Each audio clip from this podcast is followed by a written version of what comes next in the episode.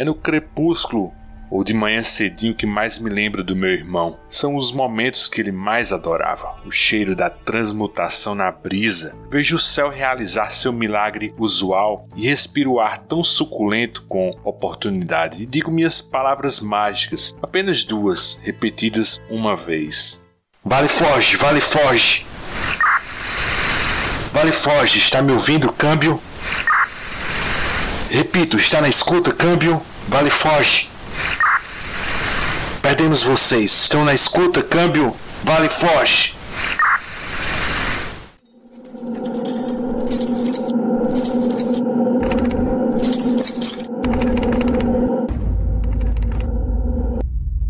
Os escapistas.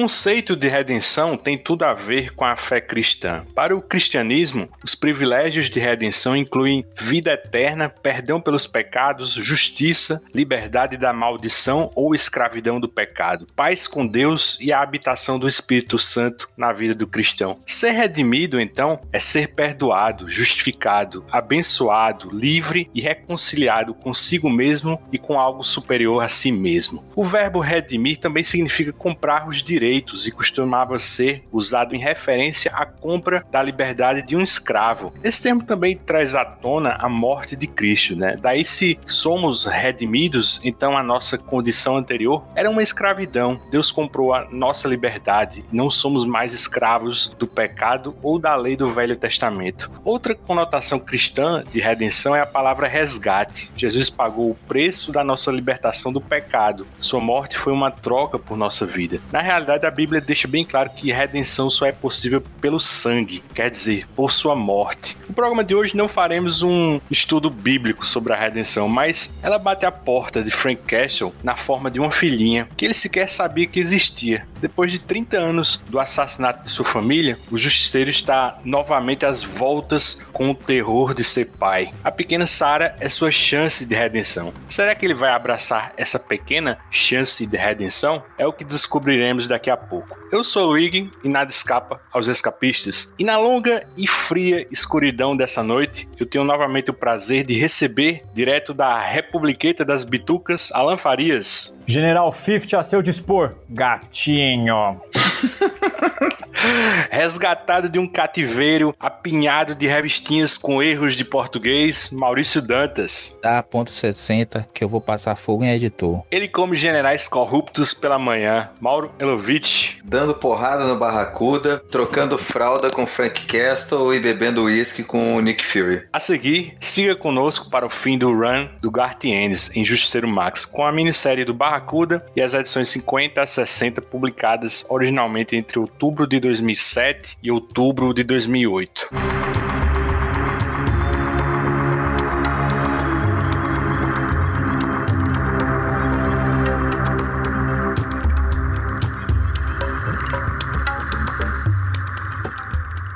Barracuda a minissérie em cinco edições do Barracuda saiu entre abril de 2007 e agosto de 2007. Portanto, lá fora, ela saiu paralela ao arco Fazedor de Viúvas. Aqui no Brasil, antes de sair no volume 4 Marvel Deluxe, Justiceiro Max Vale Forge, saiu em 2008 na finada mensal Marvel Max, entre as edições 61 e 65. Então, por aqui no mesmo gibi regular, você lia essa mini e o arco Homem de Pedra. Todo jeito é um puta choque de realidade, né? Porque tanto Homem de Pedra quanto Fazedor de Viúvas tem margem praticamente zero de humor, né? E na minha opinião, essa mini do Barracuda puxa bem mais para o humor negro, porra louca, né? Do Gartienes na era Marvel Knights, né? Começa também que é uma surpresa porque todo mundo tinha certeza que o personagem tinha morrido na edição 36, né? Se não por bala, certamente tendo sido devorado por tubarões. E não foi, né? Ele revela logo no começo da história que usou a mesma artimanha do Frank, né? Quando ele esteve na mesma posição do Barracuda. Ou seja, ele se escondeu na lateral do barco, né? E ficou quietinho até que o justiceiro foi embora. Nessa mini, ele busca juntar um bom dinheiro, né? Para financiar seu acerto de contas com o Frank. Primeiro, ele recebe a incumbência de um mafioso de Miami, né? Para que ensine o seu único filho a ser um gangster, né? Enquanto assassina o seu fornecedor de cocaína na América Central. Essa história se torna bem mais rica quando você tem na cabeça os acontecimentos de Fury Max, né? Já que lá mostra o Sargento Barracuda na Nicarágua em 84 com o Capitão 50 e o Subtenente Dumby, né? E o curioso é que o Barracuda, mesmo sendo hierarquicamente inferior, ele comanda os dois, né? Então a gente basicamente vê a mesma coisa, só que 20 anos depois nessa minissérie. O Dumby é um xerife racista, né? Que tem até adesivo dos confederados na viatura, né? E o 50, que traduzindo é meio a meio, é um travesti, né? O 50 seguiu carreira militar e me parece que ele é um general aqui, né? Vocês me corrijam se eu estiver errado. Enfim, Maurício, apresenta o restante do elenco e por fim, você acha também que o Gartienes decidiu fazer essa história para aliviar um pouco a atenção? Qual é que seria o gênero dessa mini? A gente vai falar mais pra frente, mas eu acho que ele fez pra, pra gente se sentir mal mesmo.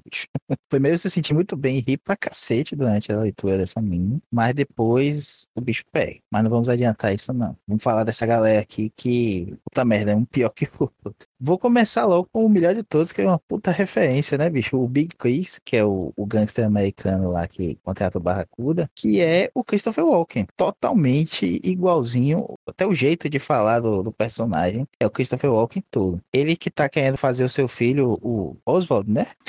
o emo. O emo, é. É o emo, o emo. Chama ele de jeito É. certo, o emo. Mas não, é- ele não é emo, porque ele ouve My Chemical Romance e é amigo do nosso colega Nick, não. Porque ele é hemofílico. e ele- ninguém pode nem encostar nele. Durante toda a história tem todo um cuidado, até mesmo do Barracuda, que é aquele cara gigantesco, né? Não, ninguém encosta no, no emo. ele odeia chamado assim. E ele parece um, um mini Dr. Octopus com óculos gigante, aquele cabelinho de cuia e aquela cara de bunda, né? Ele, na verdade, acaba se tornando a, a isca, né? Pra, que o, o Barracuda leva lá pro Leopoldo Luna, esse traficante da América Central. América Central, América do Sul, enfim, aquela coisa ali, né? Que tem uma belíssima esposa, né? O, não sei se o Luigi ou o Alan gostaram mais dela. Quem foi, vão, vai ter que brigar pela famosa Famosa. Wanda. né? Wanda Lube. Como é o nome do, do filme que ela estreou, o Alan? DP, é, duplo DP anal 24 horas. Sutil, sutil. Ela diz que caga líquido desde esse filme, né? Aquela cena que o Barracuda é apresentado a ela pelo Leopoldo e ele reconhece do filme de putaria e diz o nome do filme e ela vem dizer aquela foi a última vez que eu caguei sólido. Você já larga o gibi pra dar uma risada, né? Ele cumprimentando ela, eu imaginei o Alan na hora. É o tipo de coisa que ele falaria. Eu saberia a carreira dela inteira, mas ó, você tá começando tarde na história, tá? Porque a primeira página disso aí já é sensacional, né? Que é o Traveco pagando um lá pro Barracuda e ele fala: faz direito essa porra aí, caralho. Eu li, como nas outras também, né? Eu li em inglês. E a forma que o Barracuda fala, meu amigo, você tem que falar alto, assim, pra não tentar pronunciar o que ele tá falando, de tanto que ele engole as palavras e xinga e faz conteação com xingamento. Você sabe que você tá falando em é uma palavra só, assim, ligada. É, é muito divertido, bicho. Acaba valorizando até. Não sei como ficou a tradução em português, vocês podem comentar melhor isso. Mas é tanto muda-fuca co- por página que você se sente até com vontade de sair xingando quem tá à volta. Como estamos aqui no isolamento, só eu e minha esposa, eu tenho que me conter, né? Pelo meio do casamento. Mas vamos terminar aqui, porque ainda tem um personagem que não é tão importante, mas saiu da mente doentia do Ennis, que é o padre Flannery, que já foi excomungado por conta de pedofilia, mas continua lá como mentor espiritual do traficante, que tem um, tem um background bacana, né? Vai ser contado ali como foi que ele foi colocado no poder pela CIA e pelos poderes dos Estados Unidos na época. É, não sei, ainda não li o filme Max. É essa história que é contada lá, Luigi? Não, não é não. Mostra eles na Nicarágua tal. Mostra só como é que funcionava o comando dos Buenas Verdes lá do Barracuda. É porque essa história tem um, um- tem um flashback muito bacana, assim. É rapidinho, mas conta bastante coisa, né? Até com- da estrutura de poder, como os Estados Unidos vão colocando seus senhores lá, no- lá embaixo e tudo mais, e como isso acaba se tornando o tráfico. É, o Ennis, quando vai mexer com guerra, com essa geopolítica das guerras, assim, ele desce bem a fundo no tema e fica muito legal. Você esqueceu de mencionar outro personagem que é relevante, que é o Digby, né? Que era a namorada de cadeia do, do Barracuda, cara. Puta, só, só a cabeça do, do, do Enes pra pensar nos negócios desse, cara. E quem ele parece, Mauro? Ele parece o Trump, né? Totalmente. Aqui nessa história, assim, é, é o Gartienes puro, né, cara? Esse aqui é o suco do Gartienes. É o, é o Gartienes pinto no lixo, como diria nosso amigo Regi, né, cara? É ele, assim, fazendo as escatologias, baixarias, o humor chocante dele, assim, do jeito que ele gosta, né, cara? Falando, né, respondendo aquilo que o Luigi tinha dito, né? Esse aqui eu acho que é a válvula de escape do, do N, sabe? Ele tava muito contido no Fury Max, sabe? É assim, a trama tá muito séria, ela tem um ou outro ponto de humor que você lembra um pouco do Justiceiro lá do, do Marvel Knights, mas aqui, cara, ele falou: ah, vou fazer um troço paralelo que eu vou nadar de braçada, vou fazer do jeito que eu quero e me divertir com isso. Eu acho que essa série é um. O que aconteceria se o Barracuda fosse um personagem do Narcos da Netflix, né? Porque tem CIA, né? Tem FBI, aquela agência de drogas, né? O DEA, né? Tudo de olho nesse Leopoldo Luna, né? E quem acenderia caso ele fosse derrubado, né? Pouco se lixando se o cara era traficante, né? Contanto que o regime dele mantivesse a região pacificada, né? É, essa ilha fictícia de Santa Morricone, né? Fica entre a Guatemala e a Nicarágua, né? Daí a, o Barracuda conhece bem essa região, justo por esse Fury Max, né? A gente vê esse recorte, mas assim, tudo é, é muito exagerado, né? Destoa pra caramba, assim, da série regular do Justiceiro, né? Mas, bicho, aquela cena, né, com o padre Flannery, né, que o Maurício falou, cara, é pedófilo, né? Eu acho que quase o Ennis perdeu a mão, né, bicho? Eu acho que hoje em dia eu fico pensando que dificilmente ele teria a liberdade para fazer piada com isso. Ah, cara, ele fez muito pior no The Boys, sabe? Eu acho que ali é o Ennis sendo Ennis. Mas ele não tava na Marvel nem na DC, o The Boys era independente dele. É, pode ser. Ele começou na DC e saiu, né? Mas é por aí, cara. É, é ali é um, um limite, assim, que o quadrinho mainstream dificilmente engole, né? Esse é um, um questionamento, né? Com o patrulhamento e essa busca obsessiva pelo politicamente correto. Como seria uma série do Justiceiro Max hoje? Eu acho que muita coisa que passou aí, a gente falou no último programa daquela cena censurada do Goran Parlov, né? Ampliar uma cena de sexo para mostrar menos coisas. E foi um em 10 ali, porque na edição anterior, na, me na mesma edição, tem coisa pior até aparecendo. Hoje, com o monitoramento maior, sabendo que é uma revista que tem conteúdo explícito, como tem bem na capa, eu acho acho que não, não teria liberdade para certas coisas, ou mesmo que houvesse no texto, muita coisa mudaria na versão final, ou a Marvel, a editora que fosse, acabaria fazendo uma distribuição bem diferenciada mesmo, sabe? Seja no formato, seja na, na apresentação mesmo da coisa, para evitar esse tipo de, de, crítica do pessoal. Que não adianta, né? A galera critica de qualquer jeito, responsável ou irresponsavelmente, e muitas vezes fica por isso mesmo. Prejudica uma história, ou prejudica até a discussão maior do tema que for, em prol da, da briga na internet. Eu sei que essa mini Barracuda, bicho, é um tom diferente da série do Justiceiro, acho que não resta dúvida. Mas a, a gente vê que ele é um cara, assim, que inspira algum nível de lealdade, né? De quem gosta dele, né? Ainda que tem uma passagem que ele fala, né, pra o Emo, que é cada um por si, né? E você só pode contar consigo próprio, né? Enfim, na série regular do Justiceiro Max, assim, vários personagens se pegam assim tentando entender as motivações do Frank, né? E todos nunca chegam a uma conclusão, porque ele é o que é, né? Mauro, o que é que você pode dizer do Barracuda até aqui? Você acha que ele é mau, é um psicopata, como o Frank chega a chamá-lo assim, recordatório lá atrás? E aí, o que, é que você acha? Cara, que o Barracuda é mau, não tem dúvida, né? O bicho é o capeta, né? completamente imoral, é completamente contra qualquer coisa que possa prejudicar algum objetivo imediato dele. Ele é muito inteligente, ele é subestimado por ser aquele, né, aquele monstrão gigante e tal, e aparentemente ogro, mas você vê que ele tem um plano, ele está pensando etapas à frente, ele vai mexendo as peças ali para tentar concretizar uma, uma vontade dele. Mas assim, até a próximo arco, a gente vai comentar isso mais pra frente, ele é um personagem completamente raso, né? Ele é assim, sacanagem pura. Ele é um misto de maldade com as escrotices do Ennis. Mais lá pra frente é que a gente vai ter alguma profundidade um pouco maior para mostrar como é que ele chegou nesse ponto. Mas até aqui, até esse momento que a gente tá falando, ele é isso, cara. É uma força da natureza ruim, né, cara? É uma força disruptiva. Eu vou ter que discordar um pouco agora dos meus caros colegas de bancada, tá? Barracuda, além dele ser um cara legal para você ter em qualquer tipo de tiroteio, né? Como o Mauro acabou de falar, ele é uma força da natureza, verdade seja dita.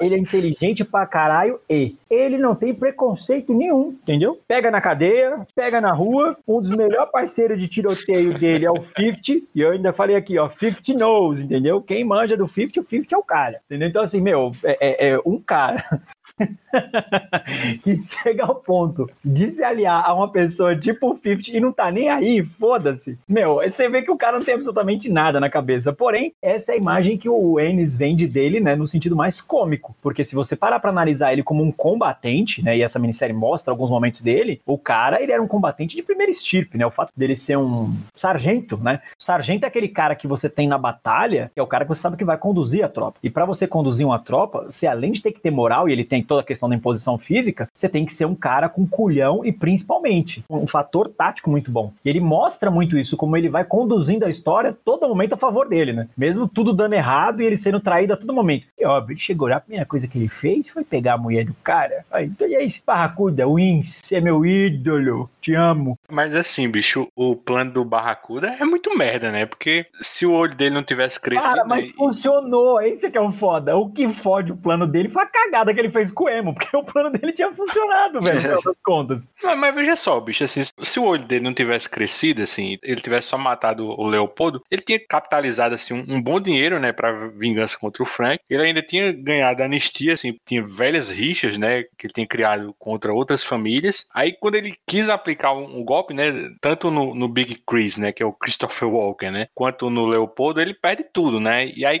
tem aquela cena quando ele cai do helicóptero no mar e fica no bote sozinho, né, com a Wanda Lube, né, a, a história acaba com ela desesperada, né, perguntando o que eles fariam, né, já que não tinha nenhum equipamento de sobrevivência, né, Tem comida, né? sem comida, né. Eu vou perguntar pra tu, Alan, o que é que eles iam comer, bicho? Ou quem ia ser comido?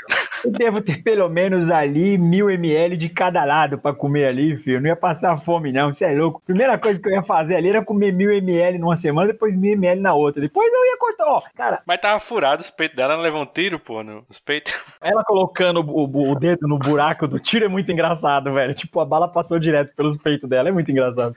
Eu acho que assim, o cara que chegou, o nível de atrocidades que ele fez na primeira história contra o Frank e nessa mini, você acha que canibalismo pra esse cara é alguma coisa? Meu, o Barracuda, acima de tudo, né, tirando o lado escroto do cara, ele é um sobrevivente, né? Tanto que é muito legal quando vai mostrando aquelas cenas onde ele vai lembrando da vida dele, você vê que ele é um cara que ele é um sobrevivente. Então, se ele tiver que matar você pra sobreviver, ele vai matar você pra sobreviver. Se ele tiver que comer o seu cu pra sobreviver, ele vai comer o seu cu pra sobreviver. Não tem essa. Se tiver que pegar um travesti, a gente pega, né? Porque o negócio é não passar fome. Então, Barracuda wins. Acho que ele come seu cu até nem sem precisar. Nem precisando. É, Só pela diversão mesmo, né? Ah, assim, eu vejo o Barracuda como um, um cara over, over em tudo, sabe? Tipo, sabe aquela capa da Electra Assassina que tem ela com aquela metanca maior do que qualquer coisa que o Cable já carregou na vida? Barracuda é aquilo ali. É meio que um, um Hulk destambelhado quando passa em tudo. Até esse plano dele é over, como vocês falaram aí, né? Ele cresce o olho e ele perde a proporção da coisa. O bicho é um tanque de guerra que perde olho, perde bochecha, perde dedo, perde tudo, toma choques em locais indizíveis e continua andando. É uma nova forma de prazer. Calma aí. Vamos, vamos aceitar essa conversa. Ele ainda perde uma orelha, né, nessa minissérie, né? Mano, ele É. toma um tiro na orelha, velho, pra, pra defender o emo lá, o emo retardado, um tiroteio comendo solto, filho da puta parado lá no meio dos tiros, o barracuda sai correndo, você abaixa seu arrombado do caralho, toma um monte de tiro. Você não vê ele tossindo, ele engasgando, ele paiando pra recuperar o fôlego, nunca. O, o bicho é uma máquina, é igual aquele áudio lá do Cristiano Ronaldo, né? Ele vence e vence e vence, Exatamente. nunca. É isso, o Barracuda é essa coisa absurda que só o Ennis podia conceber. E o melhor de tudo é que o Parlov desenha ele com aquela cara de abestalhado total, que você acha que ele vai ser um, um bobão só, né? E o bicho é inteligente. Ele é escroto, maluco, sem noção, mas é inteligente. Maurício, deixa eu te perguntar. Você sentiu diferença do traço do Parlov aqui, do que já vimos, assim? Eu acho que ele tá mais coleira solta aqui, assim como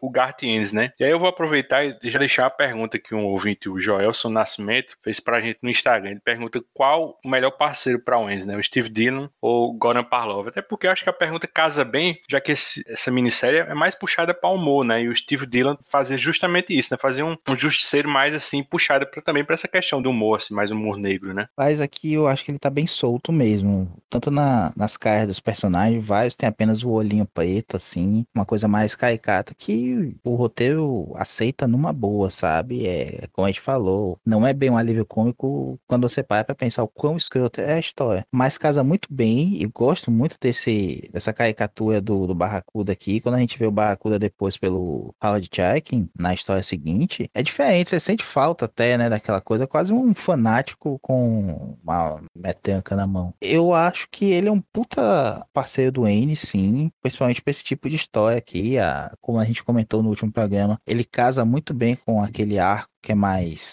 Você passa durante o dia em locais abertos, ensolarados, beira de praia, iate, piscina, enfim. Mas acho ele até mais dinâmico do que o Dylan. O Dylan sempre foi um cara bom, mas sei lá, às vezes ele desenha todo mundo muito parecido e não tem tanta dinâmica de página assim. O Parlov eu acho mais versátil nesse aspecto, indo do mais caricato ao mais formal, como a gente vai ver depois em outras histórias aqui. Nessa em específico, ele responde bem ao roteiro, ele alopa legal e, porra, a gente já viu ele fazendo aí Tex, o cara que desenha Tex, desenha o Justiceiro Max, não é só porque os dois personagens usam armas, são fodões, né, cada um a seu estilo, que são iguais, é toda uma temática diferente entre um e outro, e o cara transita muito bem entre esses dois. Eu fico entre esses dois, pra esse tipo de história, com o Parlov. Agora, eu gosto muito também do Leandro Fernandes nas, nas histórias que ele desenhou, com todas aquelas mudanças de teatro que a gente já comentou. Cara, se o Joelson me fizesse essa pergunta, assim, no, no final dos anos 90, assim, início dos anos 2000, eu juro para vocês que eu responderia Steve Dillon, porque eu tenho muito carinho pela parceria dele com o Ennis, assim, Hellblazer, em Preacher, mesmo além do comecinho do justiceiro dele, assim, mas tudo que a gente viu aqui, né, como o Maurício falou, do Goran Parlov, cara, não tem como, bicho, o Goran Parlov é, é o melhor colaborador do Garth Ennis, velho, pra mim não, não tem nem dúvida. Eu também vou por aí, cara. Eu acho que tem muito artista bom aí nessa série Marvel Max. Eu acho, como a gente falou no programa anterior, que o Ennis foi muito feliz em, mesmo variando os estilos de desenho, conseguir manter uma linha do que ele queria ver graficamente para aquele roteiro que ele estava escrevendo. Mas, assim, o Goran Parlov é o ponto alto de tudo que foi feito com o Justiceiro para mim. Ele representa bem, ele sabe, é um traço um pouco mais limpo, mas ele sabe mostrar a cena impactante, a arte dele é cinética, você se envolve com a trama. Eu acho que ninguém representou melhor melhor justiceiro graficamente do que o Goran Parlov. Cara, não tem nem como ir contra, né? Eu acho que o Goran Parlov, além dele ter um senso de narrativa muito legal, né? A maneira como ele constrói as cenas dele, e o justiceiro dele é quase um monólito, né, cara? É muito bacana a maneira como ele desenha o justiceiro dele. E o Barracuda dele é um proto-Hulk, né? É quase um Hulk cinza se movimentando. É, é, a presença física dele. E ele também desenha alguns dos feitos mais bonitos que eu já vi nas HQ. Parabéns, Goran. O teu velho quer acabar comigo e não liga para quem vai junto. Pode ser você ou qualquer um, ele é maluco. Ele é assim porque o mundo é assim, emo. Quando o bicho pega, ninguém te protege. Todo mundo tá sozinho neste mundo, então é melhor se acostumar com isso. E é melhor virar homem e aprender a ser tão fodido quanto o mundo. Tu tem que ser casca grossa, mano. Um gangster fodão. A gente tava conversando antes da gravação do finalzinho da trama, cara, do Barracuda dando um tapão explodindo o emo. Não, é, tem, tem, que citar o cara descobrindo que o 50 é homem.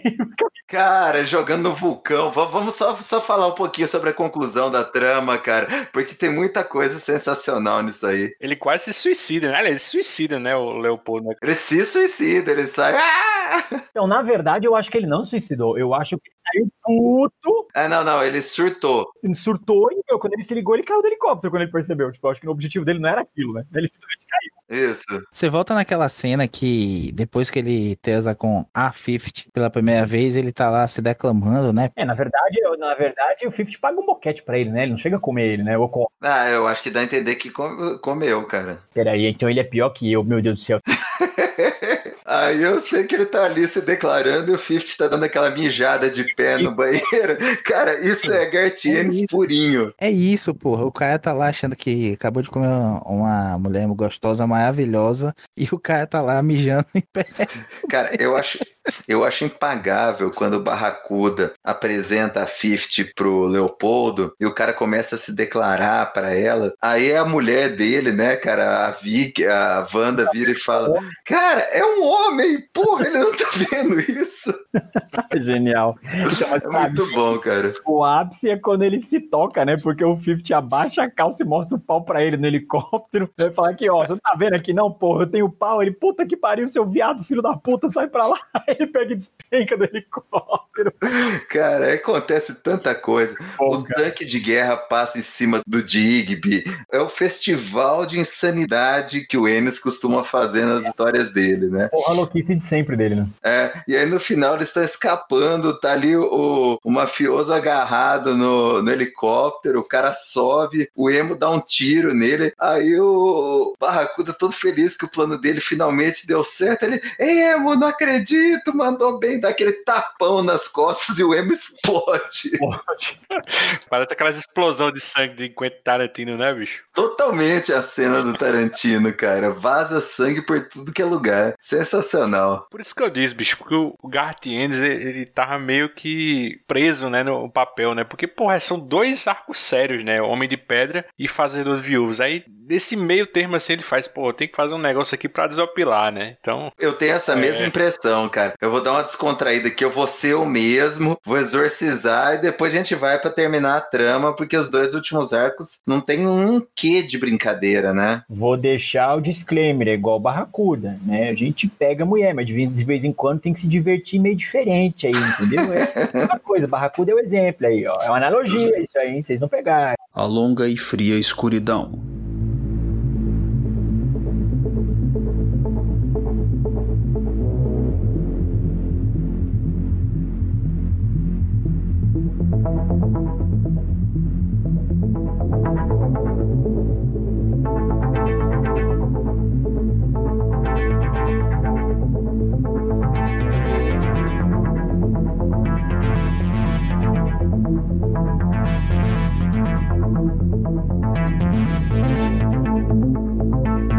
Essa história começa com o Frank acordando de um sonho, né? É bem vívido, né? Porque é uma realidade em que ele não perdeu a família no Central Park, né? Um, jantar em família, né? Com seus filhos, nora, genro, netos, né? É uma vida feliz com sua esposa. Ele, diz que tá em algum ponto entre ser admirado e, merecer condescendência, né? E depois do jantar, rolaria um, um bate-papo, assim, de sabedoria entre seu filho e o genro, né? Com um esquinho, coisa do cotidiano, né? O sonho destranca, né? A lembrança deles, né? E, e para estancar esse sentimento, ele viaja a uma região montanhosa no norte da Pensilvânia. Ele tem uma propriedade que é dele, aí ele começa a desopilar também, praticando tiro, né? Ao alvo com as armas que ele mais gosta de usar. É bem legal essa passagem, porque é um, um raro momento em que o Frank tá visivelmente desestabilizado, né? O trauma ainda mexe com ele, né? Tanto é que em A Volta dos Que Não Foram, quando o Nick Cavella exuma né, os restos mortais da família dele se filma mijando nas ossadas, né? Ele perde completamente a compostura e age emocionalmente, né? Uma coisa incomum nessa história é que tem mais páginas, né? Porque marca a edição 50 da série, se não me engano, tem 34 páginas. E outra coisa em comum é a arte do Howard Shake, né? Veterano de American Flag, né? O Sombra, Black Keys, né? E uma porrada de gibi bom dos anos 80, que eu me lembro ele também fez uma série do Justiceiro no universo 616, quando o Matt Fraction escrevia, né? Aqui ele não tá tão bem, mas eu gosto pra caramba do Barracuda Gangster que ele desenha, né? Né? E bom, em paralelo, vemos o Barracuda na casa do York Mitchell, né? Com a esposa dele morta no chão, né? E prestes a matá-lo, né? York tinha acabado de se aposentar, né? Como ele disse ao, ao Frank no final de Homem de Pedra, mas não deu muito tempo, né? De curtir essa aposentadoria dele. Alguém passou a dica para o Barracuda, né? Que o York foi associado de Frank, né? E aí, virando a casa do avesso, o Barracuda acha uma carta da irmã da afinada Catherine O'Brien e foi o York, né? Que deu a notícia que O'Brien tinha morrido, né? No, no Afeganistão. Daí, como resposta, a irmã mandou uma carta, né? Agradecendo e revelando que ela tinha deixado uma filhinha, né? Aí Barracuda soma mais um e deduz que a filha é do Frank. O nome dela é Sarah, né? Foi fruto daquela transa entre o Frank e o O'Brien lá também, em A Volta dos Que Não Foram. Aí Barracuda rapta ela, né? Faz uma armadilha que atrai tanto mafiosos quanto o Jusceiro, né? Mata todo mundo e mostra para o Frank a bebezinha, né? Alan, Jusceiro versus Barracuda Round 2 agora com um novo elemento, né? O terror de Frank se ver novamente como um pai. Fala aí desse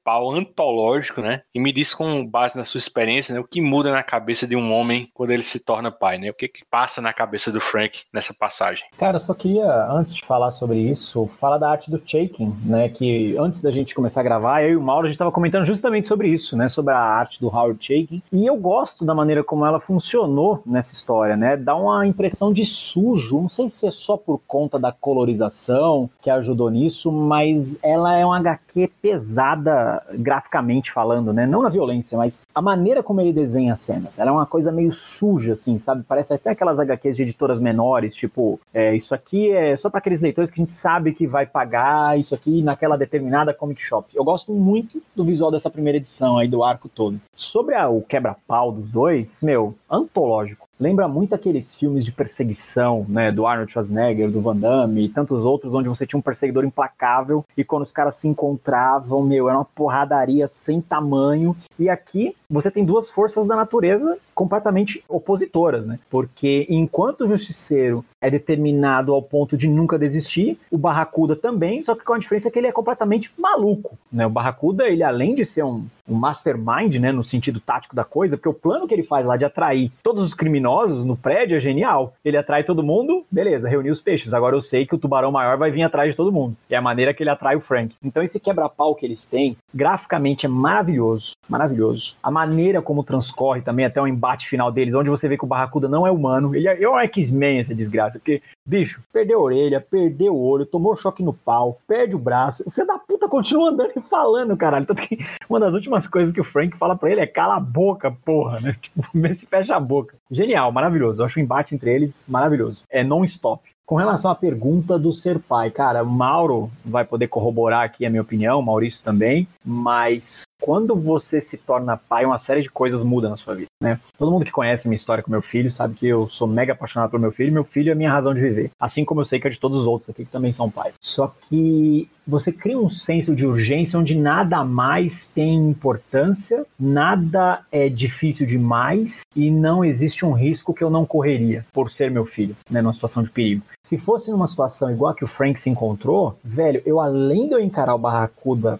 pau a pau, eu aqui, o guerreirinho falando com esse físico esquálido que eu tenho, bicho, eu não mediria esforços nenhum e eu mataria ele com requintes de crueldade, tô sendo bem sincero, por ele ter ousado colocar a mão no meu filho. Eu acho maravilhoso, né, tanto o run inteiro, né, desse embate entre eles, mas as discussões que o Ennis coloca sobre isso, né, cara, porque um cara que já tinha aceitado que ele não tinha mais família, ele não tinha história nenhuma no mundo, de repente volta toda essa dor dele saber que ele tem uma carga emocional sobre alguém, né, então tipo, puta merda, eu tenho uma filha, da única pessoa que eu gostei depois de décadas. Então cria aquele senso de desespero nele, né? Eu, tanto que o Frank comete alguns erros no embate contra o Barracuda, justamente preservando, né? Ou visando preservar a vida da filhinha dele. Meu, genial, esse run é maravilhoso. Eu confesso que ainda não sei se é meu preferido da série toda, mas está no top 3 ali, cara. Maravilhoso. Esse run é maravilhoso. Esse arco, né? Esse arco é maravilhoso. E aí, Mauro, quando envolve o filho, a porrada é mais caprichada? Ah, cara, com certeza.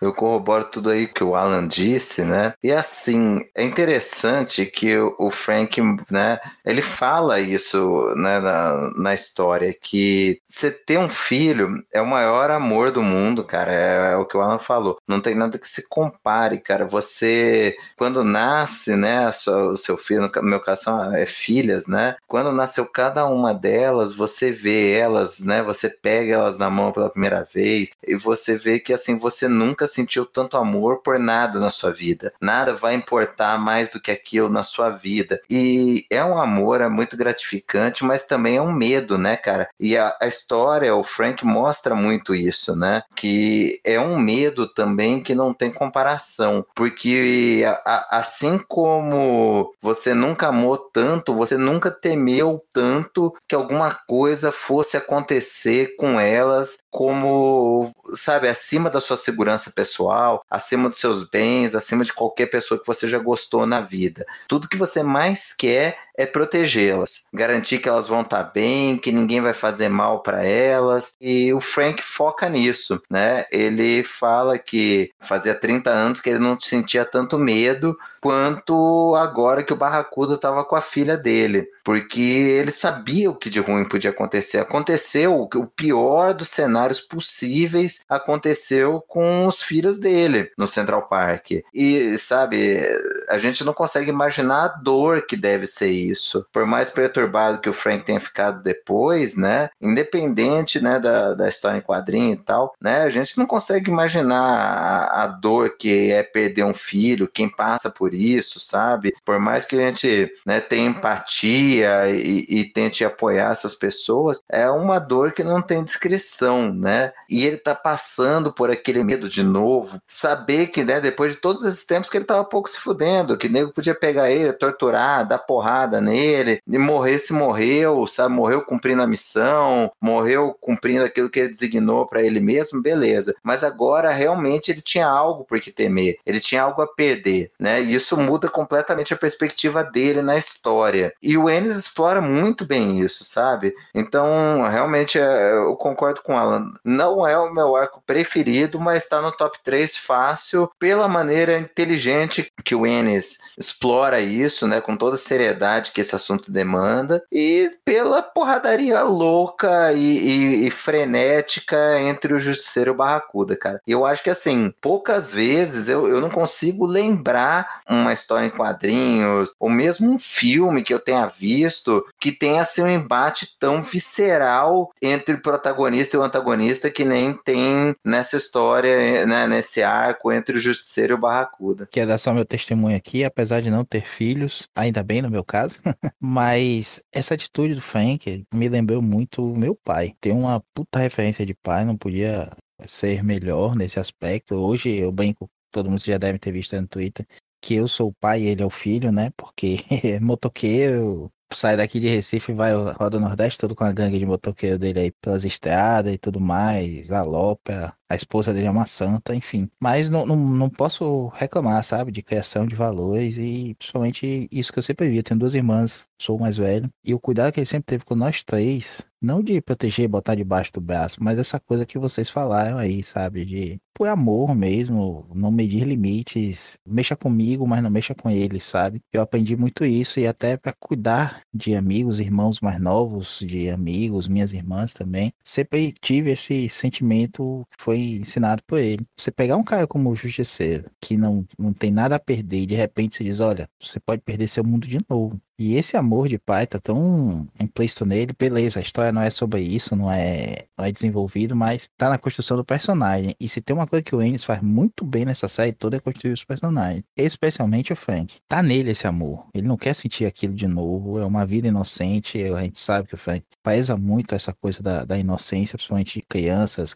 pessoas civis normais. E sangue do sangue dele, então, bicho. A gente até falou no último programa, o Luigi me perguntou se havia amor ali ou não entre o Frank e a Rollins. Bicho, se não havia, agora há, né? Há uma prova aí viva dessa, dessa coisa e eu preciso me retratar sobre a minha opinião dos dois corpos apenas da outra edição. Lembrando que eu não tinha lido a série toda, não sabia, fazia ideia que isso aconteceria quando a gente gravou o outro programa. É, é foda e principalmente como o Ennis mostra isso na história. Quando ele parte parte pra cima do, do Barracuda e apaga tudo, né, bicho? Eu acho que é aquilo mesmo, um acesso, um, um acesso de fúria, uma coisa que, que te tira completamente do normal, uma vontade de proteger alguém, é isso mesmo. Não, e o final daquela edição 52, cara, que ele entra na casa e vai confrontar o Barracuda e o Barracuda dá um tiro na cabeça do boneco, né? Explode em vermelho e você não sabe o que vai acontecer. Aqui você lendo o encadernado perde um pouco do impacto, mas lendo na mensalzinha,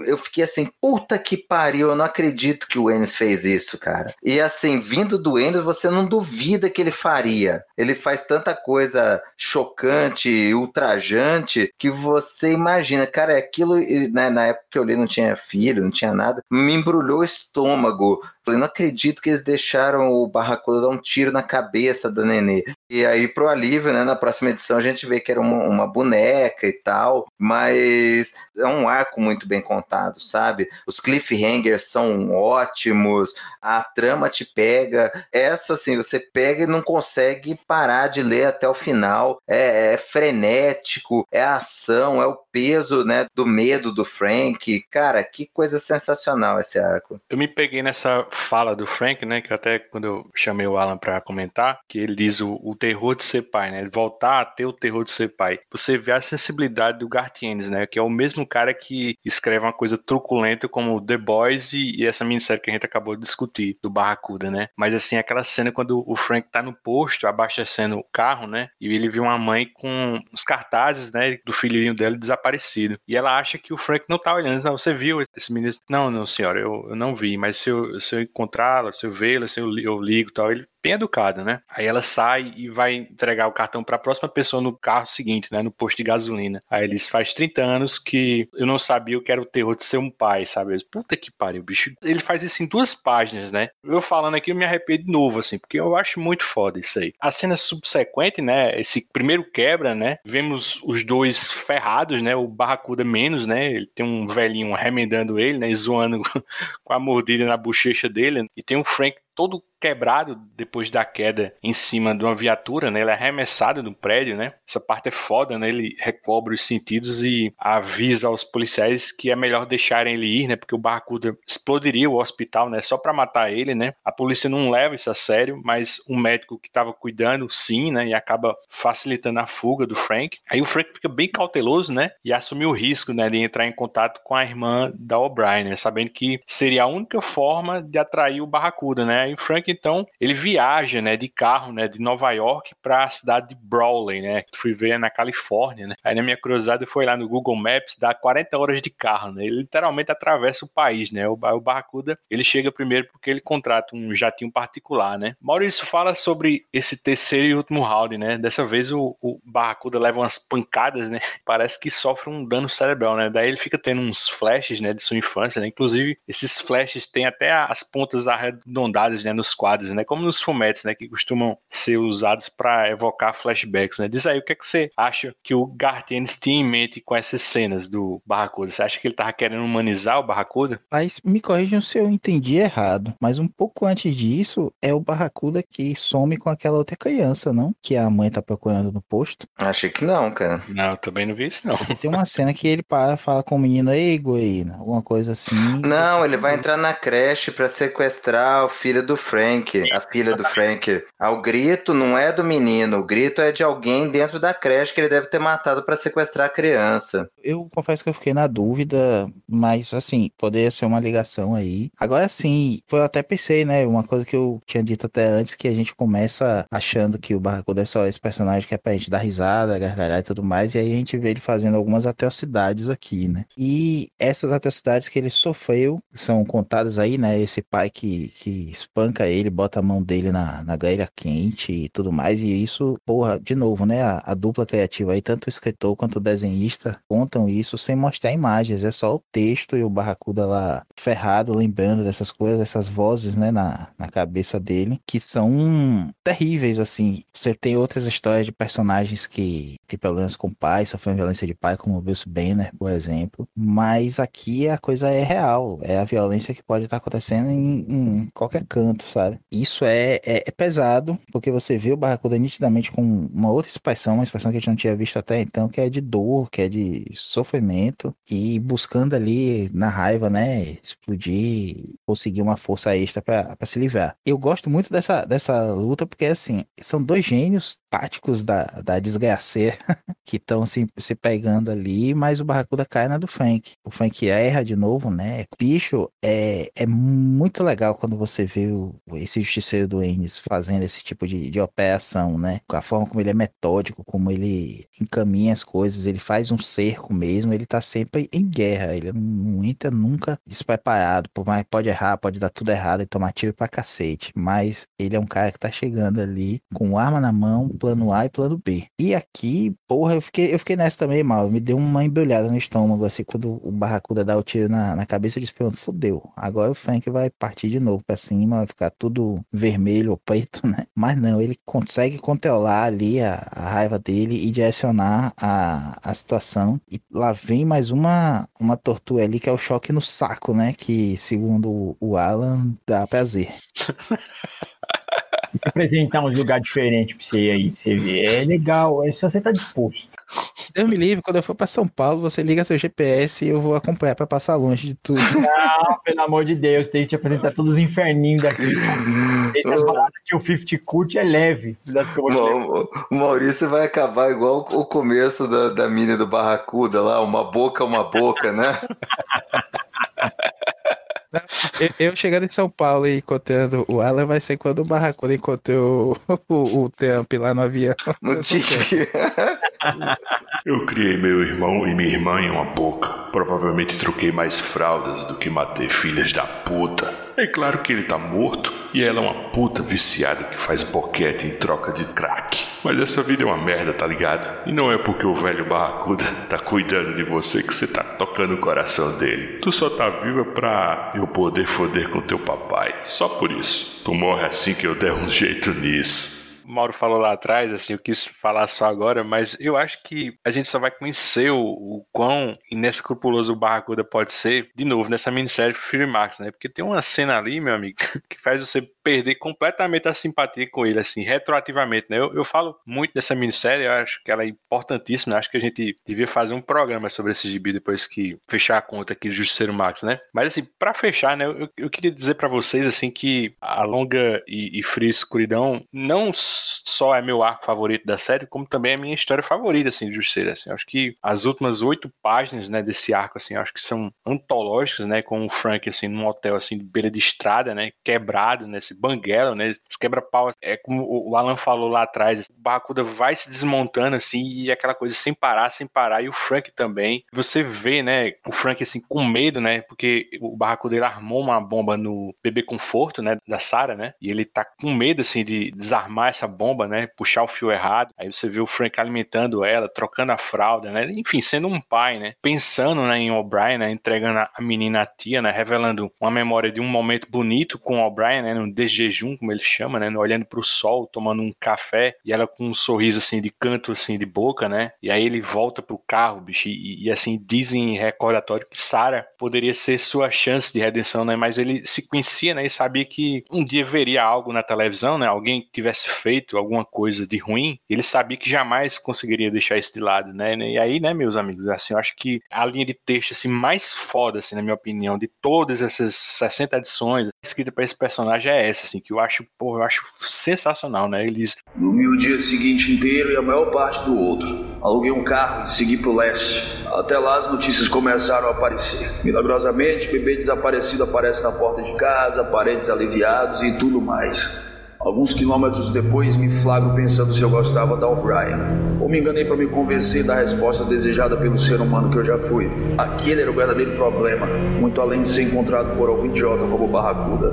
Não importa para onde levasse minha filha ou que tipo de vida tentasse construir com ela. Um dia eu iria ler um jornal, assistir ao noticiário e ver que algo precisava ser feito. O sol se escondeu atrás de mim.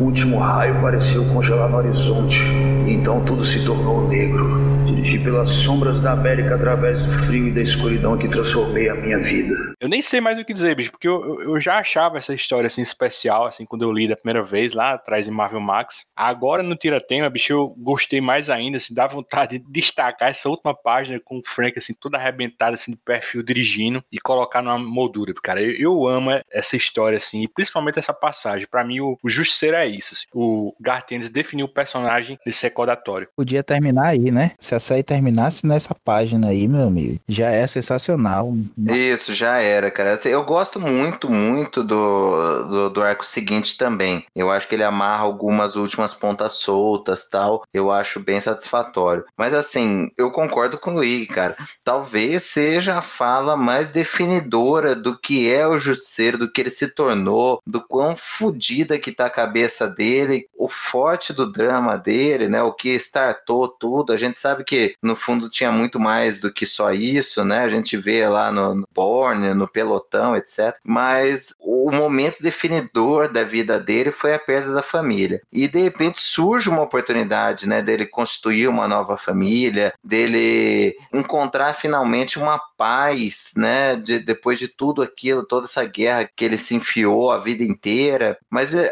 o Enes, ele, né, cara, é, é uma sutileza que a gente não imagina do Enes, né? Mas ele coloca que uma autoconsciência do Frank de que ele já tá tão fodido, que ele já passou do ponto de redenção, que ele já passou do ponto em que ele poderia procurar algum consolo, algum outro objetivo para a vida dele, sabe, voltar a ser um ser humano. Ele já tá irremediavelmente estragado e ele opta, né, numa atitude altruísta. Você vê que ele não faz isso por comodismo, ele faz para poupar a Sarah, né? E ele abre a mão de, de criar ela, de, de tentar fingir que, que ele tinha uma família de novo, porque ele sabe que ele já tá incapaz de, de ser isso, né, cara? Ele já deixou essa humanidade para trás por tudo que ele passou, por tudo que ele fez, por tudo que ele viu, né? Então, assim, é triste e bonito ao mesmo tempo, sabe? É muito bem feito. Cara, eu só fazer um último comentário a respeito desse arco, concordo tudo que o Mauro acabou de falar, mas eu também sou da opinião que eu acho que a série deveria ter terminado aí. Não que o próximo arco seja ruim, pelo contrário, né? Acho que, como o Mauro bem pontuou, ele serve para amarrar algumas pontas soltas, que não eram muitas, diga-se passagem, eram poucas, mas é bacana, né?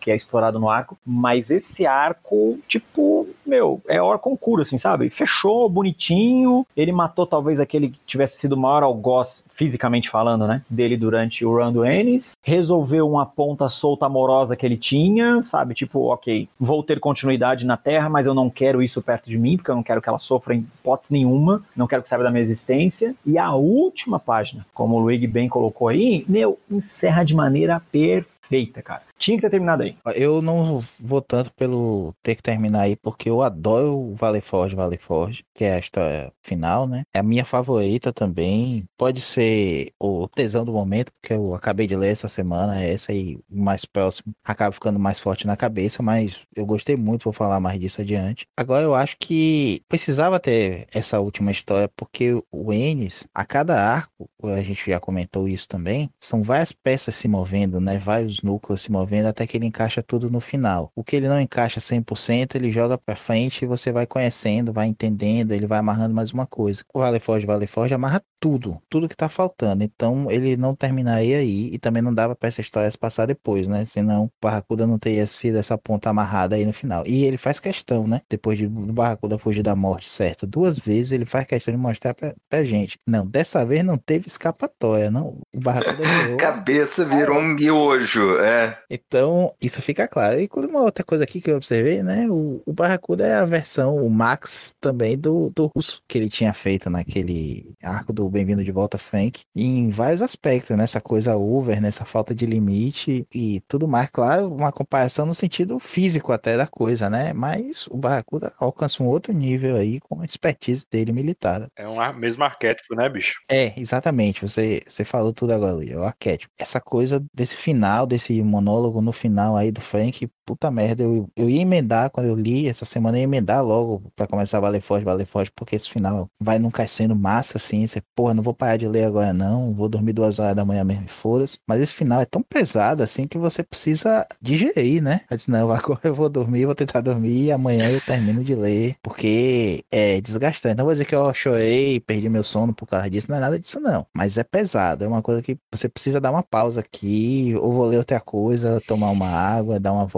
porque seguir só você não consegue, porque você ainda tá digerindo essa história. Esse último quadro, realmente, eu tô com a página aberta aqui nele agora, e pensando seriamente nisso que você falou, Luiz, de fazer um, um quadro bonitinho disso aí. Assim, você falou, né? Eu, eu acho que essa leitura não é uma leitura assim para você ler de dia, né? Eu não sei vocês têm essas frescuras, mas eu, eu penso nessa leitura assim, essa longa e fria escuridão. Cara, eu não me vejo lendo esse gibi de dia, assim, tem que ser de noite, assim, final da noite, assim. E você fecha e vai dormir, você não lê mais nada, assim. E eu acho que você passa, deve passar uns dois dias sem ler nada, porque eu acho que a pancada é grande, velho, nesse, nesse final, assim. Eu, porra, eu, eu, eu já disse já, pô, eu adoro, assim, essa, essa história me desmonta, assim. Mas, assim, saideira do arco, né? Capas do Tim Bradstreet, né? A minha favorita é a 51 do Barracuda com a Sara, né? Segurando uma mamadeira com os cotocos dos dedos na mão direita, né? E com aquele sorriso colgado dele, né? E vocês? Minha também. Digo logo aí que essa é a minha. Me lembrou um. Sei lá, o Bad State faz uma coisa bem real,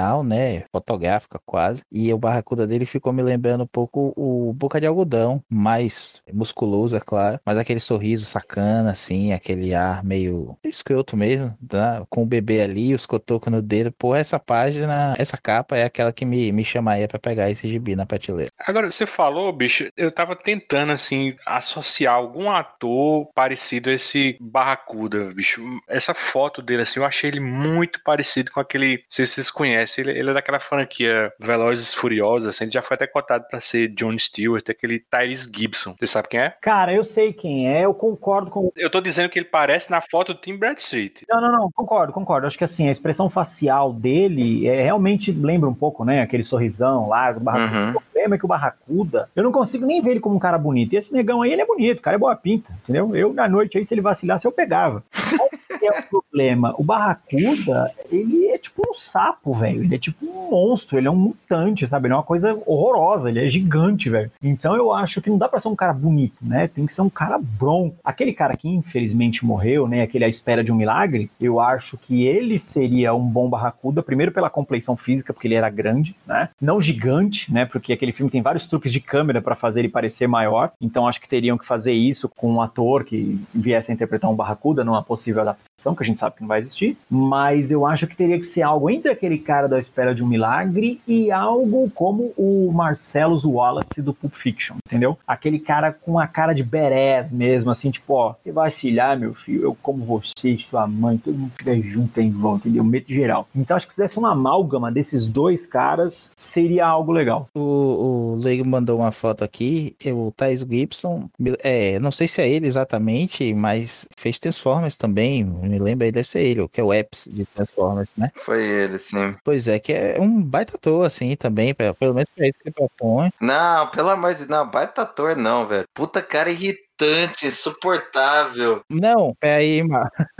espera aí, Maurício, assim, é fácil você falar que acha o cara bonito igual eu falei, não fique enru... É, velho. Hoje não pega mais mal, pode assumir, assuma. Sou profundo detrator dos Bayformers, odeio aqueles filmes, só assisto as partes que tem o Optimus Prime. Se pudesse fazer um Optimus Edition só pra eu vibrar com ele arrancando cabeça, dava pra, pra eu comprar todos os DVDs, mas Você dava pra comprar todos os DVDs? Ixi, a coisa tá só piorando. dava, dava pro Alan. Ai, meu É. Maurício, vamos lá, vamos, vamos especificar tarefas aqui. A tarefa de passar a vergonha podcast é minha, por favor. Eu quero, eu quero perder as cuecas jogando board game com o Alan. Não quer ser destituído do cargo aqui. Vergonha ali é minha, sai parar. Ah, tá bom, vamos lá. Luigi, corta essa zorra. Minha esposa vai ouvir. Cara, eu não, eu tô só de olho aí, bicho. Vamos cortar isso aí que. Luigi fechou o microfone, eu tô sem mais dele dando risada lá. Tu vai ficar na. Eu assisti Transformers por outra coisa, vocês estão vendo por quê, né? Então, Ah, sim, a Mega Fox, outra coisa. Mas veja, o que eu quero dizer é que pra esse tipo de, de ação desenfreada e tudo mais, que é um Velozes e Furiosos, um Transformers, beleza. Mas a minha escolha também seria um Michael Clark Duggan, que é esse que o Alan falou, de Espera de um Milagre. Foi o rei do crime no Demolidor do Ben Affleck, tem vários papéis muito bons dele lá. Ele é um cara muito, infelizmente faleceu, né? Problema cardíaco e tudo. Mas é só que eu imaginava, inclusive, em A Espera do Milagre, ele- o personagem dele tem um- uma deficiência mental, né? Um retardo, não sei como é que chama hoje. Que ele faz aquela cara de bobão assim, que lembra muito o Barracuda do Parlov, bicho. Quando ele vê, ele reconhece cara no avião, que eu vivo esquecendo o nome, o Trump. Digby. O Digby. É o, o Michael Clark Duncan todo ali, bicho. É muito legal essa coisa assim. E depois que eu vi o Christopher Walken no arco do Barracuda, na mini do Barracuda, eu fiquei imaginando assim, porra, quem mais ele colocou de ator aqui? E no, no Vale Forge, Vale Forge, ele pega bem estereótipo de vários atores pra ser o, o comando Delta que aparece nessa história, bicho. Tanto os bigodes, os cabelos, assim, sabe? É muito. Eu não consegui dizer assim, ah, esse é fulano, esse é Beltrano, mas a gente já viu todos aqueles rostos ali em vários filmes de guerra. E as capas de vocês? Eu concordo com vocês, essa do Barracuda é a mais impactante mesmo. Não tem no encadernado Valley Forge essas capas do arco do Barracuda. Só tem a do último, do Valley Forge. No encadernado aqui no Valley Forge, né, no último, Cara, não, não tem. Não tem, eu fui procurar depois porque vocês colocaram na pauta, mas eu não, não tenho. Caramba, que sacanagem, bicho. tem as da Mini do Barracuda e tem as do Valley Forge. As da último embate aí com o Barracuda não tem. Cara, tem razão, bicho, tem razão. Não tem mesmo, ó. Meu, eu reparei isso agora que não tinha, tá? É da 50 a 54 esse arco. É. Cara, que sacanagem, bicho. Não tem isso no encadernado. Caro pra porra. Porra, é sacanagem, né, bicho? É, é o básico do básico, né, bicho? É, bom, de 50 a 54. Puta, ó, minha capa favorita desse arco. Eu gosto de todas, né? Acho que essa que ele tá sentado no escuro ali, meio contemplativo, bacana. Bom, a da 51 é muito icônica, né? Que é o Barracuda sendo filho da puta, né? Com o nenenzinho no colo, essa cara de psicopata dele, não tem como não gostar. Mas, meu, eu acho que a ideia da 54 é muito boa, porque acho que ela dá aquela cara de disclaimer final mesmo, sabe? Tipo, ó, acaba aqui, acaba em violência e comigo apontando a arma pra sua cara. Então eu vou na 54, foi a minha favorita. Valley Forge, Valley Forge.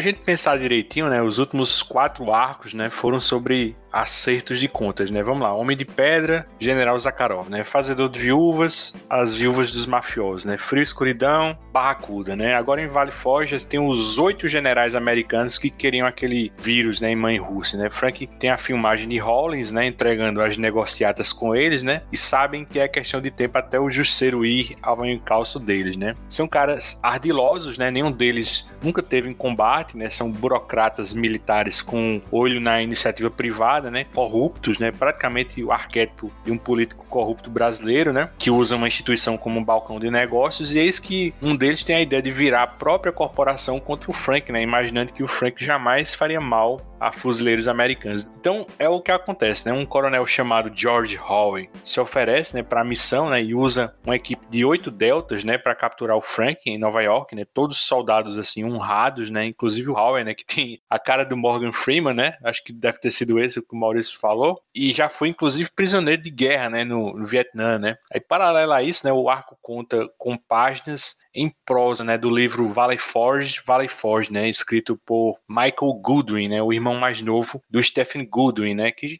chega de certa forma a aparecer, né, lá atrás, né, o pelotão, né, no, no nosso primeiro programa. Aí esse Stephen Goodwin, né, aquele soldado, né, que tinha a simpatia do Frank, né, em Borne, né, nascido para matar, né. Nesse livro ele reúne, né, relatos de quem esteve na base Valley Forge, né, após o ataque de 30 de outubro de 1971, né, do qual só o Frank saiu vivo. Alan, me diz assim, você leria um livro em prosa do Garth Ennis? Fala um pouco sobre as passagens desse livro, né? Na sua opinião, qual é a relação dos testemunhos dos veteranos com o arco? Cara, leria, né? Porque é muito claro nos textos do Garth Ennis, não só do livro, né? Mas todos os momentos em que ele se dispôs a falar sobre guerra, que você vê que além dele ser um apaixonado né, pelo assunto, pela temática, você vê que ele entende o que ele tá falando, né? Ele fala com propriedade, você vê que é um cara que pesquisa, ele não tá falando só porque ele gosta de ver balas voando para todos os lados e que gosta da violência. Ele é um cara que ele entende, né, as consequências da guerra, tanto as positivas quanto as negativas. Eu acho muito legal a maneira como ele coloca os trechos, né, dentro da HQ, que você vê que os depoimentos são sofridos, né? Você vê que os caras estão reticentes para soltar alguma informação lá que o cara que tá escrevendo tá procurando.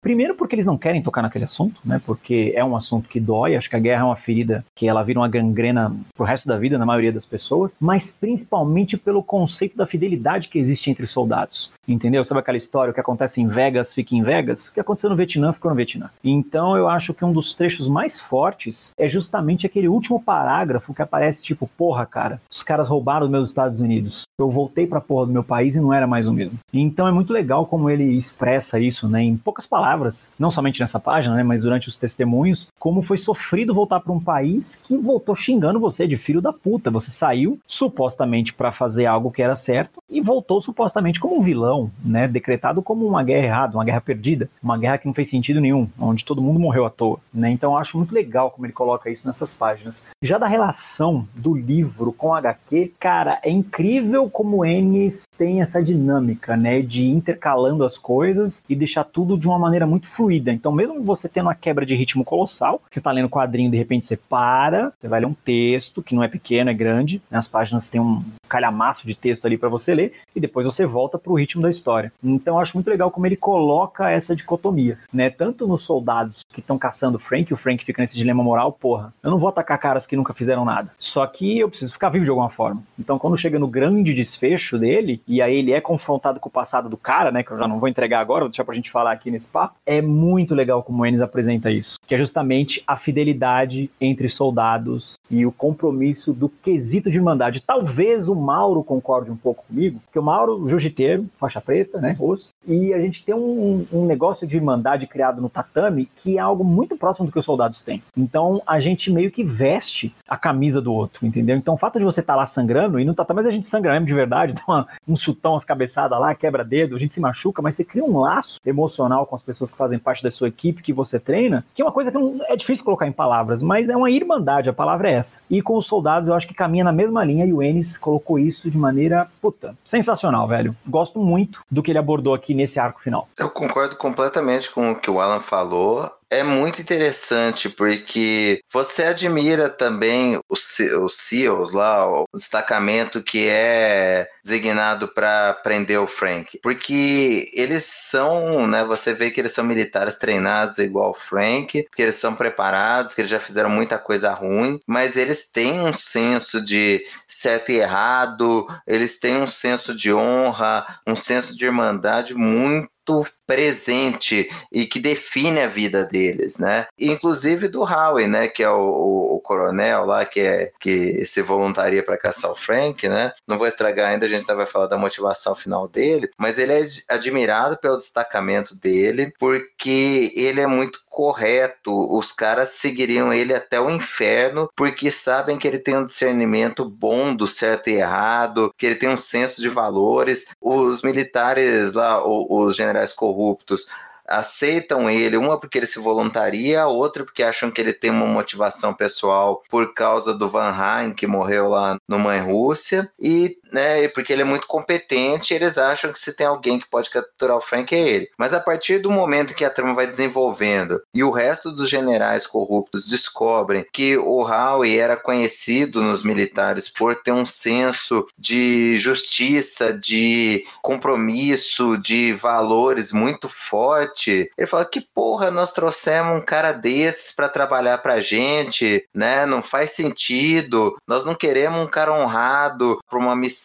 que envolve um nível muito profundo de corrupção, né? E eles mesmos começam a questionar a escolha do Howie. Então é muito legal, né? É bem bacana como o Ennis trabalha isso, tanto nessa equipe que está caçando o, o Justiceiro, quanto na maneira como o Frank enfrenta eles, né? Ele admira os caras, ele sabe que os caras são como ele foi, e em momento nenhum, apesar de todo o risco pessoal para ele, ele se se arrisca a matar os caras. Ele tem uns, umas coisas mais duras de jogar bomba de fumaça, de luz, de estourar o tímpano ou dar uma surra em um ou outro. E eles, até os militares, falam entre eles, né? Eles falam: ah, ele sabe o que, que a gente é, né? Ele, para ele, isso é pegar leve com a gente, porque ele sabe que a gente aguenta. Então é bem legal. Eu, eu gostei de como foi construído esse jogo de gato e rato entre eles. Eu curto muito a forma como isso valoriza o Frank, né? A capacidade dele. A gente, via de regra, vê contra criminosos, ele, como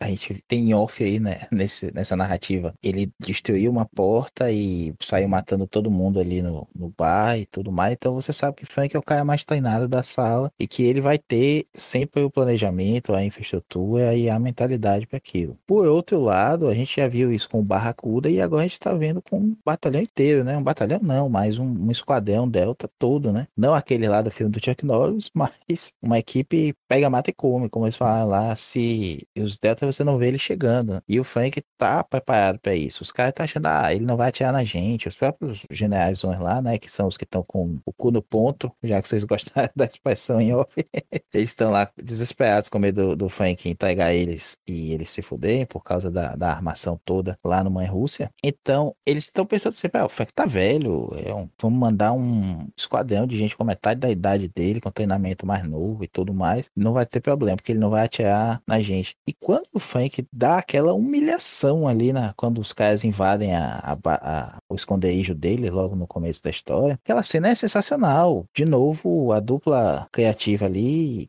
te entrega para você uma sequência que você entende o que tá acontecendo, você lê no ritmo que aquilo ali tá acontecendo, sua cabeça complementa toda a ação, e quando termina você faz assim, porra, muito bom, muito bom. Não só porque é massa velho, porque explode, porque tem aquele, aquela cena lá da explosão flashbang, né? Que os que ferra com o chip dos caras, com a visão e tudo, mas porque é muito bem contado. É como se a gente estivesse vendo um filme daquilo ali acontecendo. Não é só passar a página e ver página estática, ver imagem estática. É você na sua cabeça montar aquela história ali de uma forma genial. Ele fez eu me sentir como a gente faz caras comuns se sentirem. Eu colocaria dessa forma. Fomos esmagados, seria a palavra. Não deu trégua nenhuma vez, não mais do que qualquer um de nós daria. Tomamos cuidado, coronel, mas subestimamos aquele sujeito.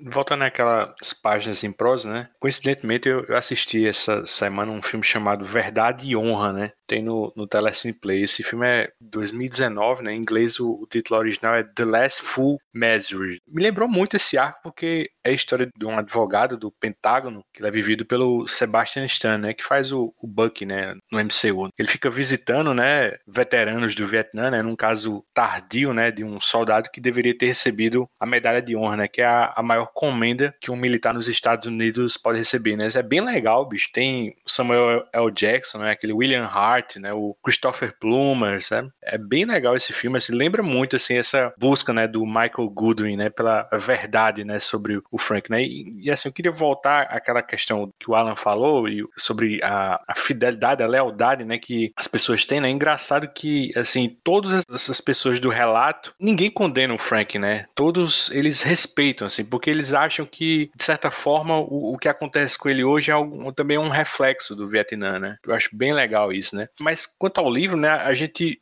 já falou isso lá atrás, né? Mas o Ennis se transforma, né? Quando o tema é guerra, né? E aqui eu acho que é um, um manifesto crítico na né, guerra, né? Do Vietnã. Né? Ele fala sobre um caso de racismo, né? Do cara que vivia dentro de um tanque, né? E teve um, um Vietnã bom, né? Uma expressão para um tipo de soldado que não viu o pior do Vietnã, né? Aí tem aquele veterano alcoólatra, né? Que socorreu o Frank, né? Que ele ficou viciado em salvar vidas. Eu, como editor, bicho, assim, depois de ler essas páginas, eu exigiria, bicho, que o, o Gartienes escrevesse o livro completo, né? Melhor que essas tranqueiras, né? Que a gente vê direto nas livrarias, né? Adaptação em prosa de guerra civil, secretas. Adorei essa, essa prosa. Lembra muito o tipo de coisa que o Alan Moore gosta de fazer, né? O Alan Moore gosta muito de intercalar texto em prosa com gibi, né? Ele fez muito isso em, em Liga Extraordinária. E assim, Mauro, encaminhando para o final, né? Vocês falaram já dessa unidade tática, né? Dos deltas, né? Mas assim, na sua opinião, por que o Frank, né? É superior, assim, entre um grupo, assim, de iguais, né? São oito soldados, assim, muito capazes, né? Não são qualquer criminoso pé de chinelo, né? E por fim, fala o plot twist, né? Do final da história. A verdade sobre o, o George Howard, A explicação que eu vou dar para isso não é nem uma explicação minha, né? É uma explicação do próprio Howie. Quando eles têm o, o showdown final com o, o Castle no cemitério, que o Castle, né, ele, ele arma uma coisa para os caras rastrearem ele, irem atrás dele. Os Deltas chegam lá e tá cheio de bomba, e ele faz questão de conversar pessoalmente com o Howie e tal, que ele quer trazer ele até lá. Depois, no fim, era só fumaça, porque ele não queria ferir os caras de verdade. Os caras, né, acabam atirando nele, em vários, e acertam um taser nele, e precisam acertar várias e várias vezes até ele finalmente cair. Os caras falam, né, os deltas viram e falam assim, cara, que porra, hein? Esse filho da puta tem o dobro da nossa idade e quase derrubou todos nós. Quer dizer, sei que o safado é bom, mas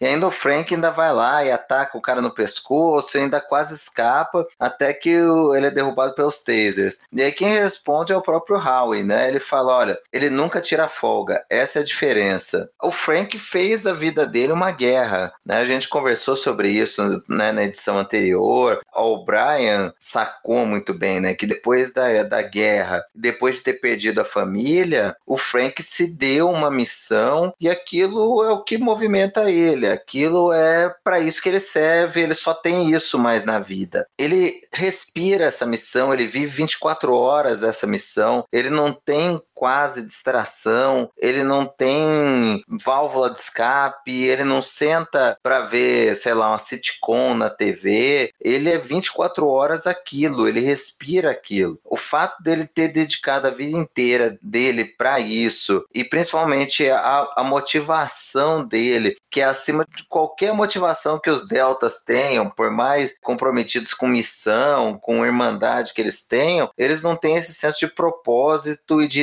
inevitabilidade que o Frank tem. Então eu acho que o diferencial seria esse mesmo. E o plot twist é bem legal, porque depois que o Frank é capturado, ele pede, né? Ele especificamente tinha pedido para falar com o chefe deles, o Howie, porque ele acreditava que o cara, enquanto um Delta, enquanto alguém semelhante a ele, ia ouvir o que ele tinha para falar, não ia compactuar com o que aqueles generais estavam fazendo. Então ele explica a trama, ele fala onde é que está a fita que ele gravou do Hollins, né? Finalmente aqui nesse arco a gente vê o que, que o Hollins tinha falado, que não tinha aparecido no Justiceiro Max até agora. A gente sabia que era algum conteúdo bombástico, pelo que o próprio Hollins tinha falado para o Zakharov, mas aqui a gente vê a fita integralmente, junto com o Howie, né? O, o fala para ele onde é que tá e ele vai assistindo junto com a gente, né? Então é muito legal esse lance também que o Gatienes faz, né? A gente vai descobrindo o, o teor inteiro da fita junto com o Howie, né? Vendo junto com ele a, o que tá ali gravado. E aí chega no momento e o Howie vira pro justiceiro e fala: Olha, eu não vou usar essa fita. Por mais que os generais estejam errados, sejam corruptos tal, isso vai respingar no exército americano. E os caras amam o exército, amam o senso de dever deles, e ele não estaria disposto a, a sacrificar o exército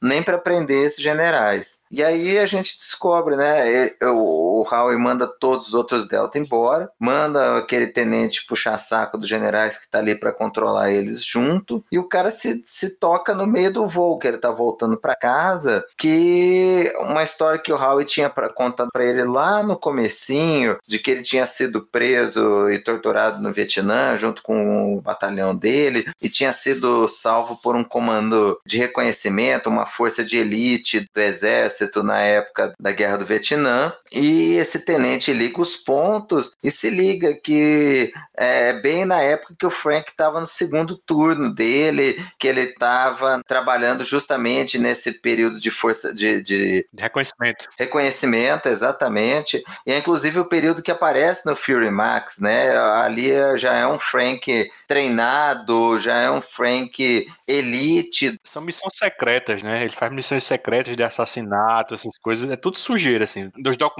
dele, assim, é tudo tarja preta, assim, é tudo confidencial, coisas, né? Isso. E aí, cara, aqui o Enes, ele amarra, que a gente comentou isso lá nos outros arcos, né? No pelotão, ele apresenta o primeiro turno do Frank no Vietnã. Em Born, ele apresenta o último. E a gente falou, olha, até então não tinha mostrado o segundo turno do, do Frank no Vietnã. E é mostrado aqui e em Fury Max. Né? Aqui a gente vê o Frank treinado, mas antes do fim da guerra, fazendo essas missões extraoficiais, essas missões de assassinato, e ele resgatou o Howie. E aí o Howie faz o que ele acha que é certo. Ele sabe que os generais têm que ser punidos, ele não quer que o respingue no exército, ele não quer divulgar a fita, então o que, que ele faz? Ele chama os generais para acabarem com o Frank e deixa o Frank solto, e aí a natureza segue seu curso, né? Curioso, né, bicho? Que assim, que tanto a parte em prosa é boa, quanto o gibi é muito bem escrito, né? Mas assim, essa página inicial da edição 60, né, que é a última, você vê a pistola com oito balas, né? Que o Roy vai deixar pro Frank, né? Que sacada foda, né? Assim, ele deu o suficiente para o Frank fazer o que tinha que fazer, né? Pra limpar a reputação da corporação, né, bicho? Eu achei muito foda isso, assim, porque você, em algum momento, assim, antes do plot twist, você pensa que talvez ele vai executar o Frank, né? Mas não, ele deixa exatamente as oito balas, porque são oito generais, né? Então ele dá uma bala para cada um, né? Cara, isso da arma eu achei sensacional, velho. Porque o Ennis te convence o tempo todo que, tipo assim, meu, a gente é igual, eu não vou ter coragem de te matar. Então, quero ver até que ponto que você tá arrependido para você ter coragem de se suicidar, né? Isso fica subentendido em vários momentos da conversa, mas não é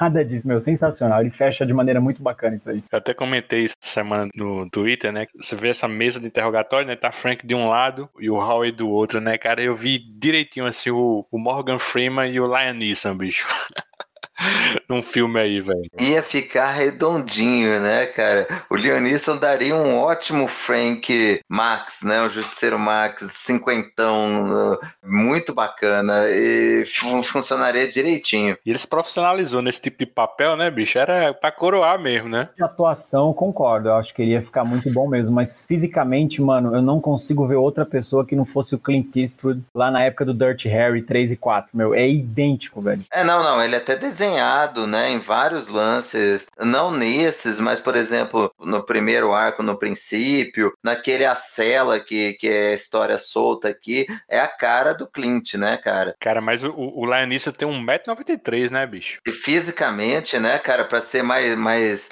maçudo, né, cara, mais tanque mesmo, como o Alan fala, daria para fazer melhor com o Leonisson do que com o Clint. Mas nessa cena aqui, bicho, que ele pergunta, né, o Morgan Freeman, o Howie pergunta para ele, eu quero entender o que foi que eu vim parar, né, e pergunta assim, por quê? E o justiceiro responde, né, para que eles não, não, não escapem, não sei como é que ficou em português, mas nessa resposta aí eu, eu vi o Lianisson também, não sei se foi influência do League que comentou isso durante a semana, mas eu imaginei essa cena com aquela voz meio rouca do Nisson respondendo para as capas, né? As capas favoritas dos senhores. A minha, o próprio encadernado da Panini, né? Com o Justiceiro de máscara de gás, né? É a da número 57. Eu acho que só não é 100% fidedigna, porque na história o Frank ele não usa uma arma, né? Ele usa um taco de beisebol, né? E aí, vocês, quem quer começar? A minha favorita é a da edição 58, que é a do Frank de costas com aquela estátua do anjo, né? Só a sombra da estátua escura é, com, com os explosivos ligados nela, né? Eu acho uma capa muito bonita e cheia de simbolismo, né? Do Frank olhando pro anjo da morte, assim. Eu, eu acho essa minha capa favorita. Cara, eu vou uma capa depois. A capa da 59, né? Porque eu, eu acho que a estética visual mesmo. Eu acho legal aí o contexto que o Mauro deu pra, pra da 58, mas eu fico com a 59. Eu acho legal a ideia de um cara tão perigoso quanto o Frank, né? Tanto matando a queima-roupa, mas matando a distância. Ele aqui olhando na mira, meu, gosto bastante da estética dessa capa. 59 é a minha. Eu fico com a 55, uma para cada um aí nesse arco. São capas muito boas mesmo, aí realmente não tem uma que você ache menos interessante, não. Mas a 55 me ganhou, talvez por ser a capa do, do volume americano,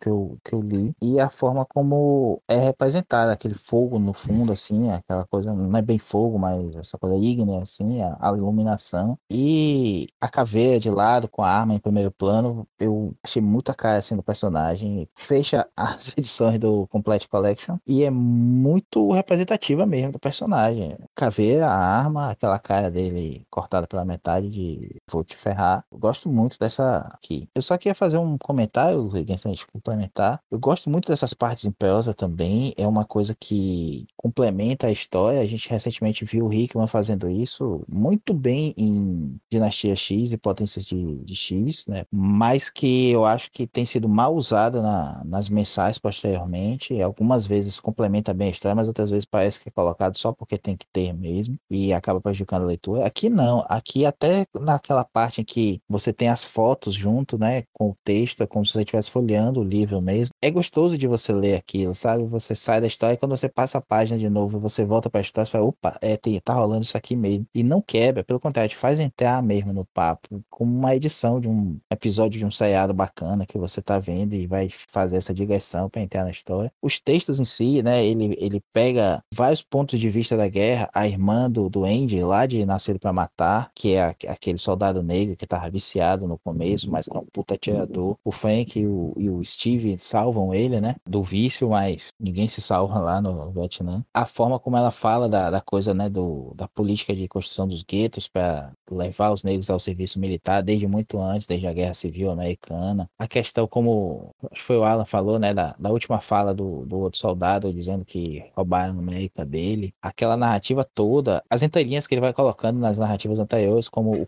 que demora de passar a ordem do, do bombardeio para proteger a base, é muito legal. Você vai lembrando, puxando coisa lá do começo do arco, é, é por isso que eu falei, eu gosto muito de como ele amarra muita coisa aqui e bota carne em alguma, alguns detalhes da história que ficam muito bom. Cara, e ele teoriza até como se deu o início da guerra do Vietnã, né, bicho? Assim, como se fosse assim, uma série de erros, né? Como é foda isso, né? Que é um erro de comunicação, né? Erros propositais ou não, né? É, propositais ou não, exatamente. Não, e a, a própria narrativa dele, do- dos eventos do Valley Forge, do soldado que pousou ali na base depois do massacre, encontrou o Frank com um olhar psicopata coberto de sangue da cabeça aos pés, né, cara? Você lê a prosa e já vem na tua cabeça aquela imagem lá do Bourne, né? É muito bom. E o quadrinho termina com o Nick Fury, né, fechando o livro, como se você estivesse lendo junto com ele. Então o Ennis te coloca dentro da trama em vários momentos. Você tá vendo o vídeo junto com o Howie, você tá lendo o livro junto com o Nick Fury, é muito bom. Não, ele tá o tempo todo dentro do bar e lendo, né? E quando ele vai fechar, assim, aí ele faz uma comparação entre as guerras. No fim, a guerra no Vietnã foi muito parecida com qualquer outra. Houve aqueles que lucraram, aqueles que ela devorou, e também houve aqueles para quem não há palavras.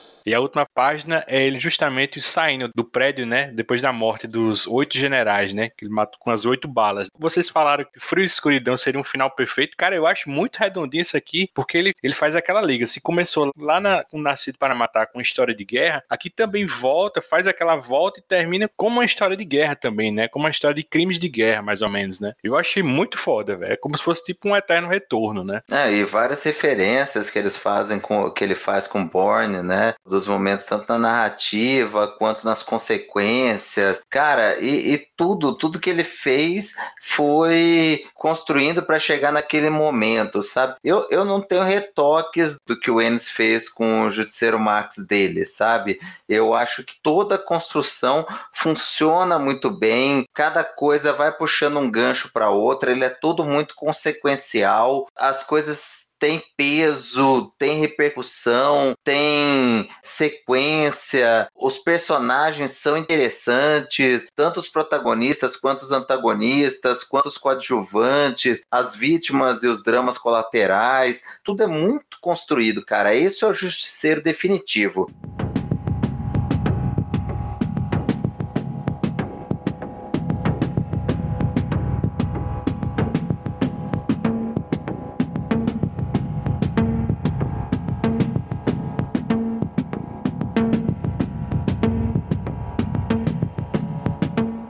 Como esse é o derradeiro arco do Gartienes, né? Foram 10 arcos, né? Vamos fazer um pódio dos nossos favoritos, né? O meu favorito, como eu disse, é a Longa e Fria Escuridão, seguido desse aqui, do Vale Forge, e o terceiro é o Mãe Rússia. Quem quer começar? Maurício? Cara, eu boto no topo, como eu já adiantei aí o meu voto, né? O Vale Forge, Vale Forge. Em inglês tem essa repetição, em português ficou só o Vale Forge. E eu guardei pra mencionar isso agora no final mesmo, porque de fato, aquele é um puta final, mas esse é aquele que te dá uma amarração narração que você pode não sair tão impactado quanto sair por aquela fala do Frank, mas aqui você vê o painel todo. Você vê no começo dessa história o Frank falando que não lê os livros e no final ele é o cara para o qual não há palavras. Isso reforça a coisa de força da natureza do Frank, né? Ele é uma consequência daquela guerra. Ele não pensa sobre isso, ele apenas faz, né? Ele caminha para frente, transforma a vida dele numa longa e fez escuridão e, e segue adiante. Não, não há reflexões maiores nem sentimentalismos em relação a isso. Em segundo, eu fico com Mãe Rússia, porque eu acho um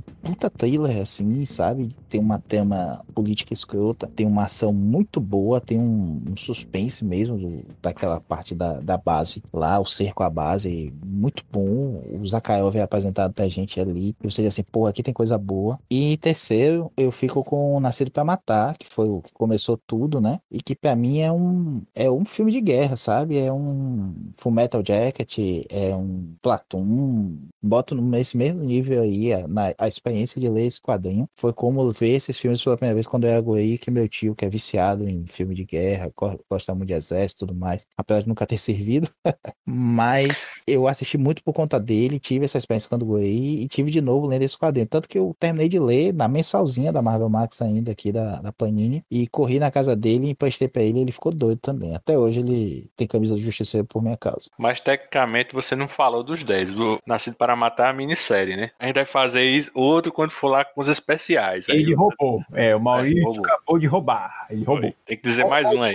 Sem não folga. Concluir vai. Então eu fico com o Longa e Feia Escuridão mesmo, que também é um puta arco com todas essas amarraçõezinhas que a gente viu aí e baita caracterização do filme. Ó, o meu top 3 tá fácil, cara, é, mas eu vou explicar o porquê. Não, não, não vou colocar como em primeiro lugar, segundo ou terceiro, só vou falar os três, tá? Porque é difícil elencar qual é o melhor. No princípio, tá? Por mais que ele seja a introdução da história toda, eu gosto muito como o Garth Ennis começou pegando um elemento clássico do Frank, né, que era o micro, e fazendo ele simplesmente tacar o foda-se com aquele cara que foi olhado dele durante anos ao ponto de matar o cara. Então ali, eu acho que no princípio já entregou que isso seria uma abordagem muito diferente do que a gente estava acostumado do Frank Castle, inclusive já feito pelo próprio Ennis no Punisher anterior dele. Então acho que o primeiro arco ele entrega muito do que tá por vir. Ele é um abre-alas sensacional, assim, tipo, não é que ele falou, oh, gente, é isso aqui é o meu justiceiro agora, não. Ele chutou a porta, a porta bateu na sua cara e você quebrou o nariz. Então, que no princípio ele tem toda essa significância para mim. Depois, os Escravistas, para mim, talvez esse seja meu top 1. Puta, eu adoro a construção desse arco, a conclusão. Ali você vê o Frank no limite, tipo,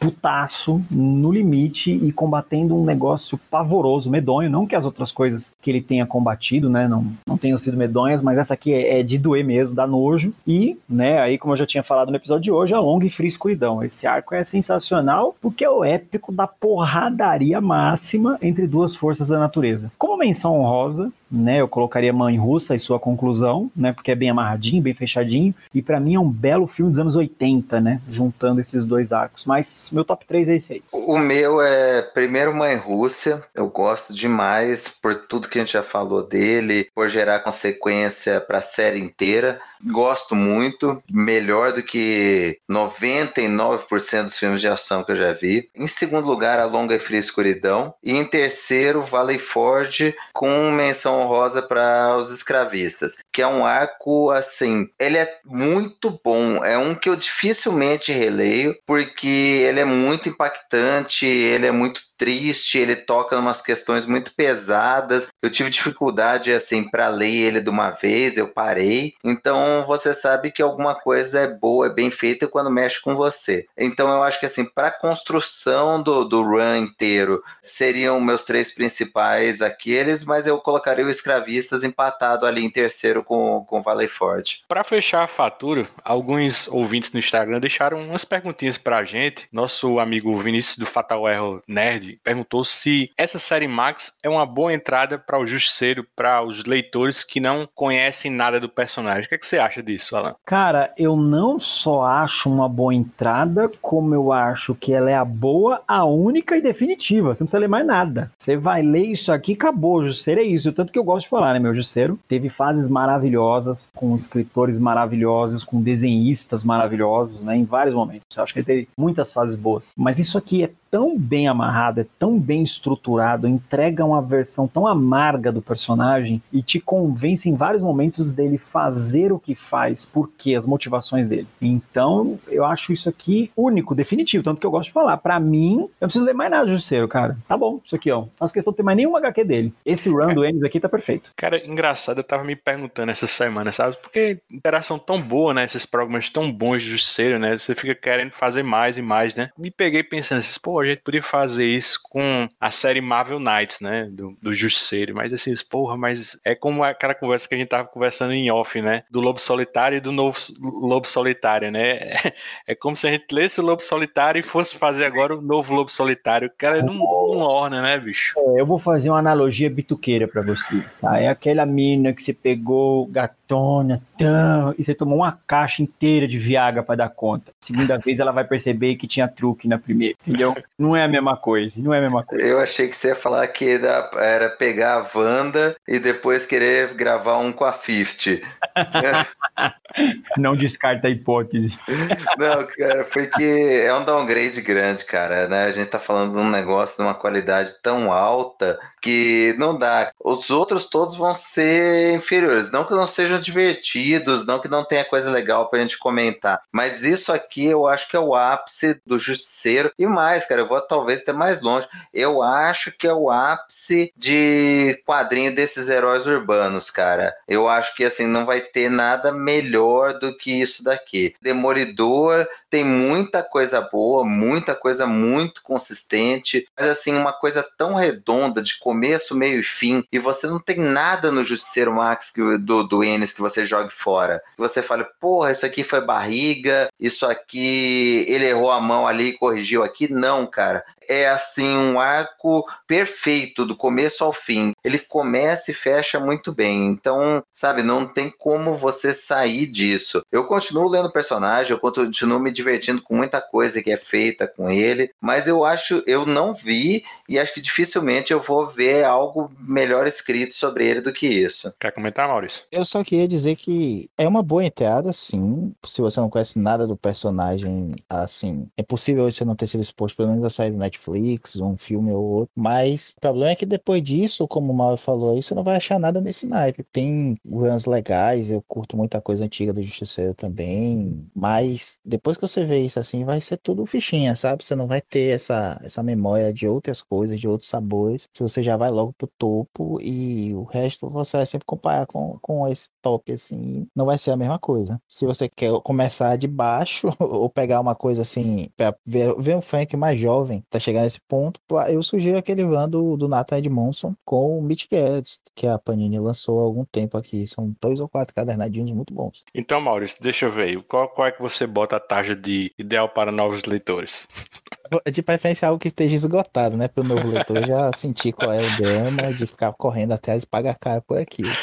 Mas tá aí, eu acho que esse do nada Edmondson é legal. Ou até um clássico aí, o Chuck Dixon com o Romitinha, que o Panini deve lançar em breve. E o Diário de Guerra do Justiceiro do, do Jim Lee com, com o Mike Barron. O grande Paulinho Cabral, nosso ouvinte fiel, fez duas perguntas. A primeira, qual foi o maior legado deixado pelo Enes no Justiceiro? Quer responder essa, Mauro? Cara, para mim o maior legado é a construção complexa de um personagem que é muitas vezes simplificado demais. Ele aqui tá um personagem com profundidade e num arco político, reflexivo e sem prejuízo da ação frenética. Então, assim, ele construiu um paradigma para um personagem que é o que a gente falou. Ninguém nunca chegou à altura disso, nem no Justiceiro, nem na maioria dos personagens dos quadrinhos mainstream. Eu acho que o, o Garth Ennis, ele criou algo em Justiceiro Max que é do mesmo jeito que você olhar, por exemplo, para o Monstro do Pântano. Quando você fala no Monstro do Pântano, quem é que você vai lembrar? O Alan Moore, né? Então eu acho que o Justiceiro é antes e depois do Garth Ennis. Eu acho que eu olho pro Justiceiro, assim, a, a, qualquer história que eu for ler, eu vou ter que comparar com, com esse run aqui do Garth Ennis. Eu acho que o legado é esse. Ele cravar o nome dele e, e tá, assim, no DNA do personagem, sabe? O Justiceiro é isso aqui. Esse personagem é, é de Garth Ennis. A segunda pergunta vai para você, Maurício. Quem você queria ver fazendo um, um gibi do Justiceiro Max agora? Escritor e desenhista. Ah, mas essa é fácil. O Maurício queria o Tom King, é óbvio.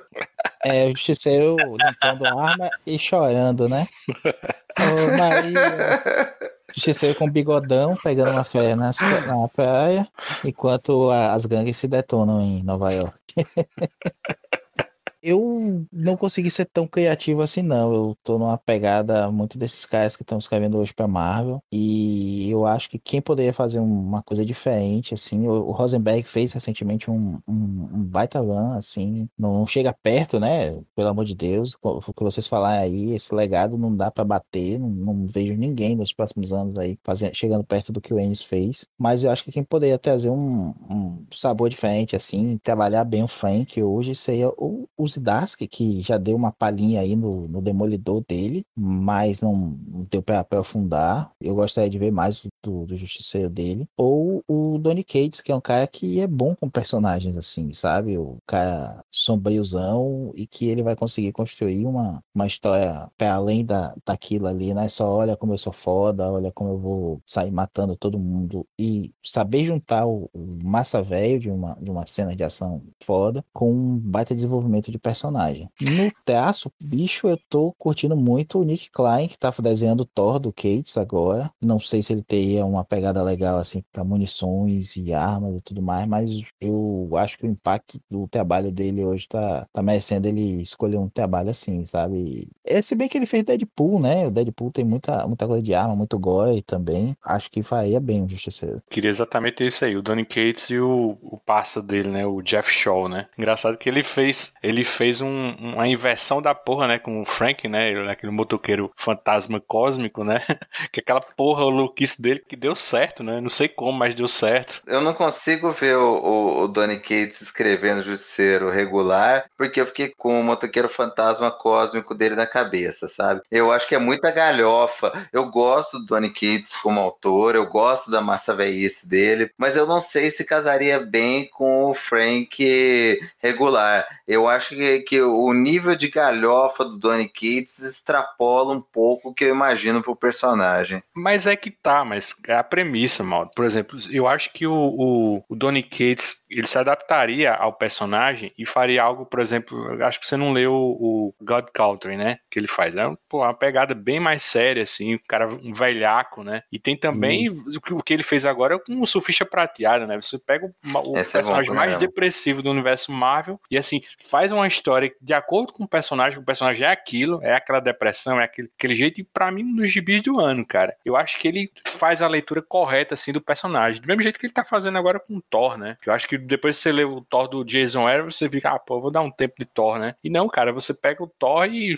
a peteca não cai, cara. Eu acho que ele consegue, assim, escrever um personagem de acordo com o que o personagem é, não com o que ele acha que deveria ser, né? Como no caso o Tom King, né? Gosta muito de fazer isso. Ó, eu pensei muito no, no Cates justamente por conta do. Não do motoqueiro dele, até foi uma associação boa que você fez aí, Luigi, porque a gente vê o Frank dele sofrendo até dar aquela aloprada e se tornar o personagem que, como eu falei, não tinha nada pra dar certo ali, mas ficou, né? E pelo visto vai render aí boas histórias ainda. Eu pensei muito na construção que ele fez com o Thanos, naquele arco dele, o Thanos vence. A forma como ele trabalha o personagem com respeito ao material de origem, ele não descaracteriza, como você disse bem, ele usa o que foi construído até ali, dá a voz dele, e em momento nenhum ali ele usa o personagem como galhofa. Tem uma galhofa em volta, mas eu acho que é até uma coisa que o Ennis é afeito aí, né? Nas loucuras, como a gente viu no Barracuda, um personagem ou outro, um, um tucão aí na, na história, sabe? Mas o personagem em si, o Thanos em si, como é construído ali, é com muito respeito e com seriedade até, apesar de algumas loucuras que acontecem, como o próprio Motoqueiro Cósmico. Eu acho que ele seria um cara para fazer um Frank coeso, um personagem denso, mas sem atropelar também baboseia psicológica no meio, sabe? É aquilo ali, meio força da natureza mesmo. Acho que a gente ainda vai ler esse Justiceiro, viu, bicho?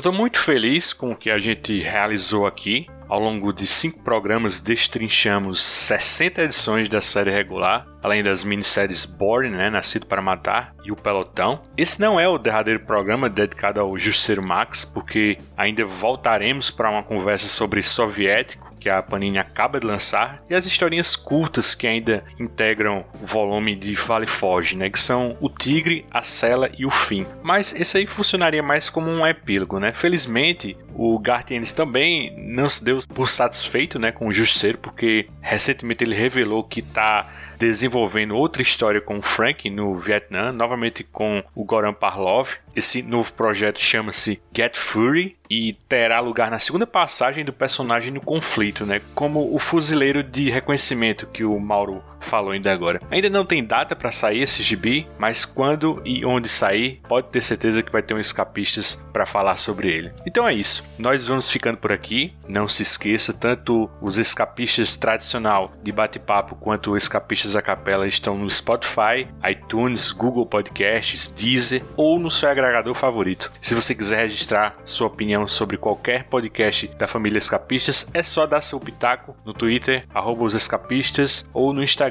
arroba os escapistas podcast. Se você gostou do que ouviu, assine nosso feed, deixa teu comentário no iTunes, dá uma estrelinha pra gente, isso ajuda o podcast a ter mais visibilidade na podosfera. Quer ajudar os escapistas a manter esse trabalho? Compre teu gibi do Justiceiro, livro, Blu-ray ou qualquer coisa através de nossos links e banner no site. Eu gostaria de agradecer a força delta desse podcast. Obrigadão, Maurício. Sempre faz e vamos nos realistar para o próximo tour aí. Valeu, Alan. Sempre um prazer, meu amigo. Prazer é meu, super agradeço o convite. Foi genial, né? Porque eu acabei sendo obrigado a ler a série, né? Por conta do, do convite. Essa série passou batido por mim, meu, durante anos. Então eu que agradeço. Tanto o convite que motivou a ler a série. E um último recadinho, né? 50, você foi cedo demais.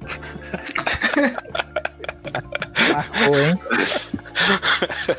Valeu, Mauro. Sempre faz. Missão dada e missão cumprida. Um abração, pessoal, e até o próximo, os escapistas. Puta merda. Não tem como sair sem falar besteira. Foi bom demais.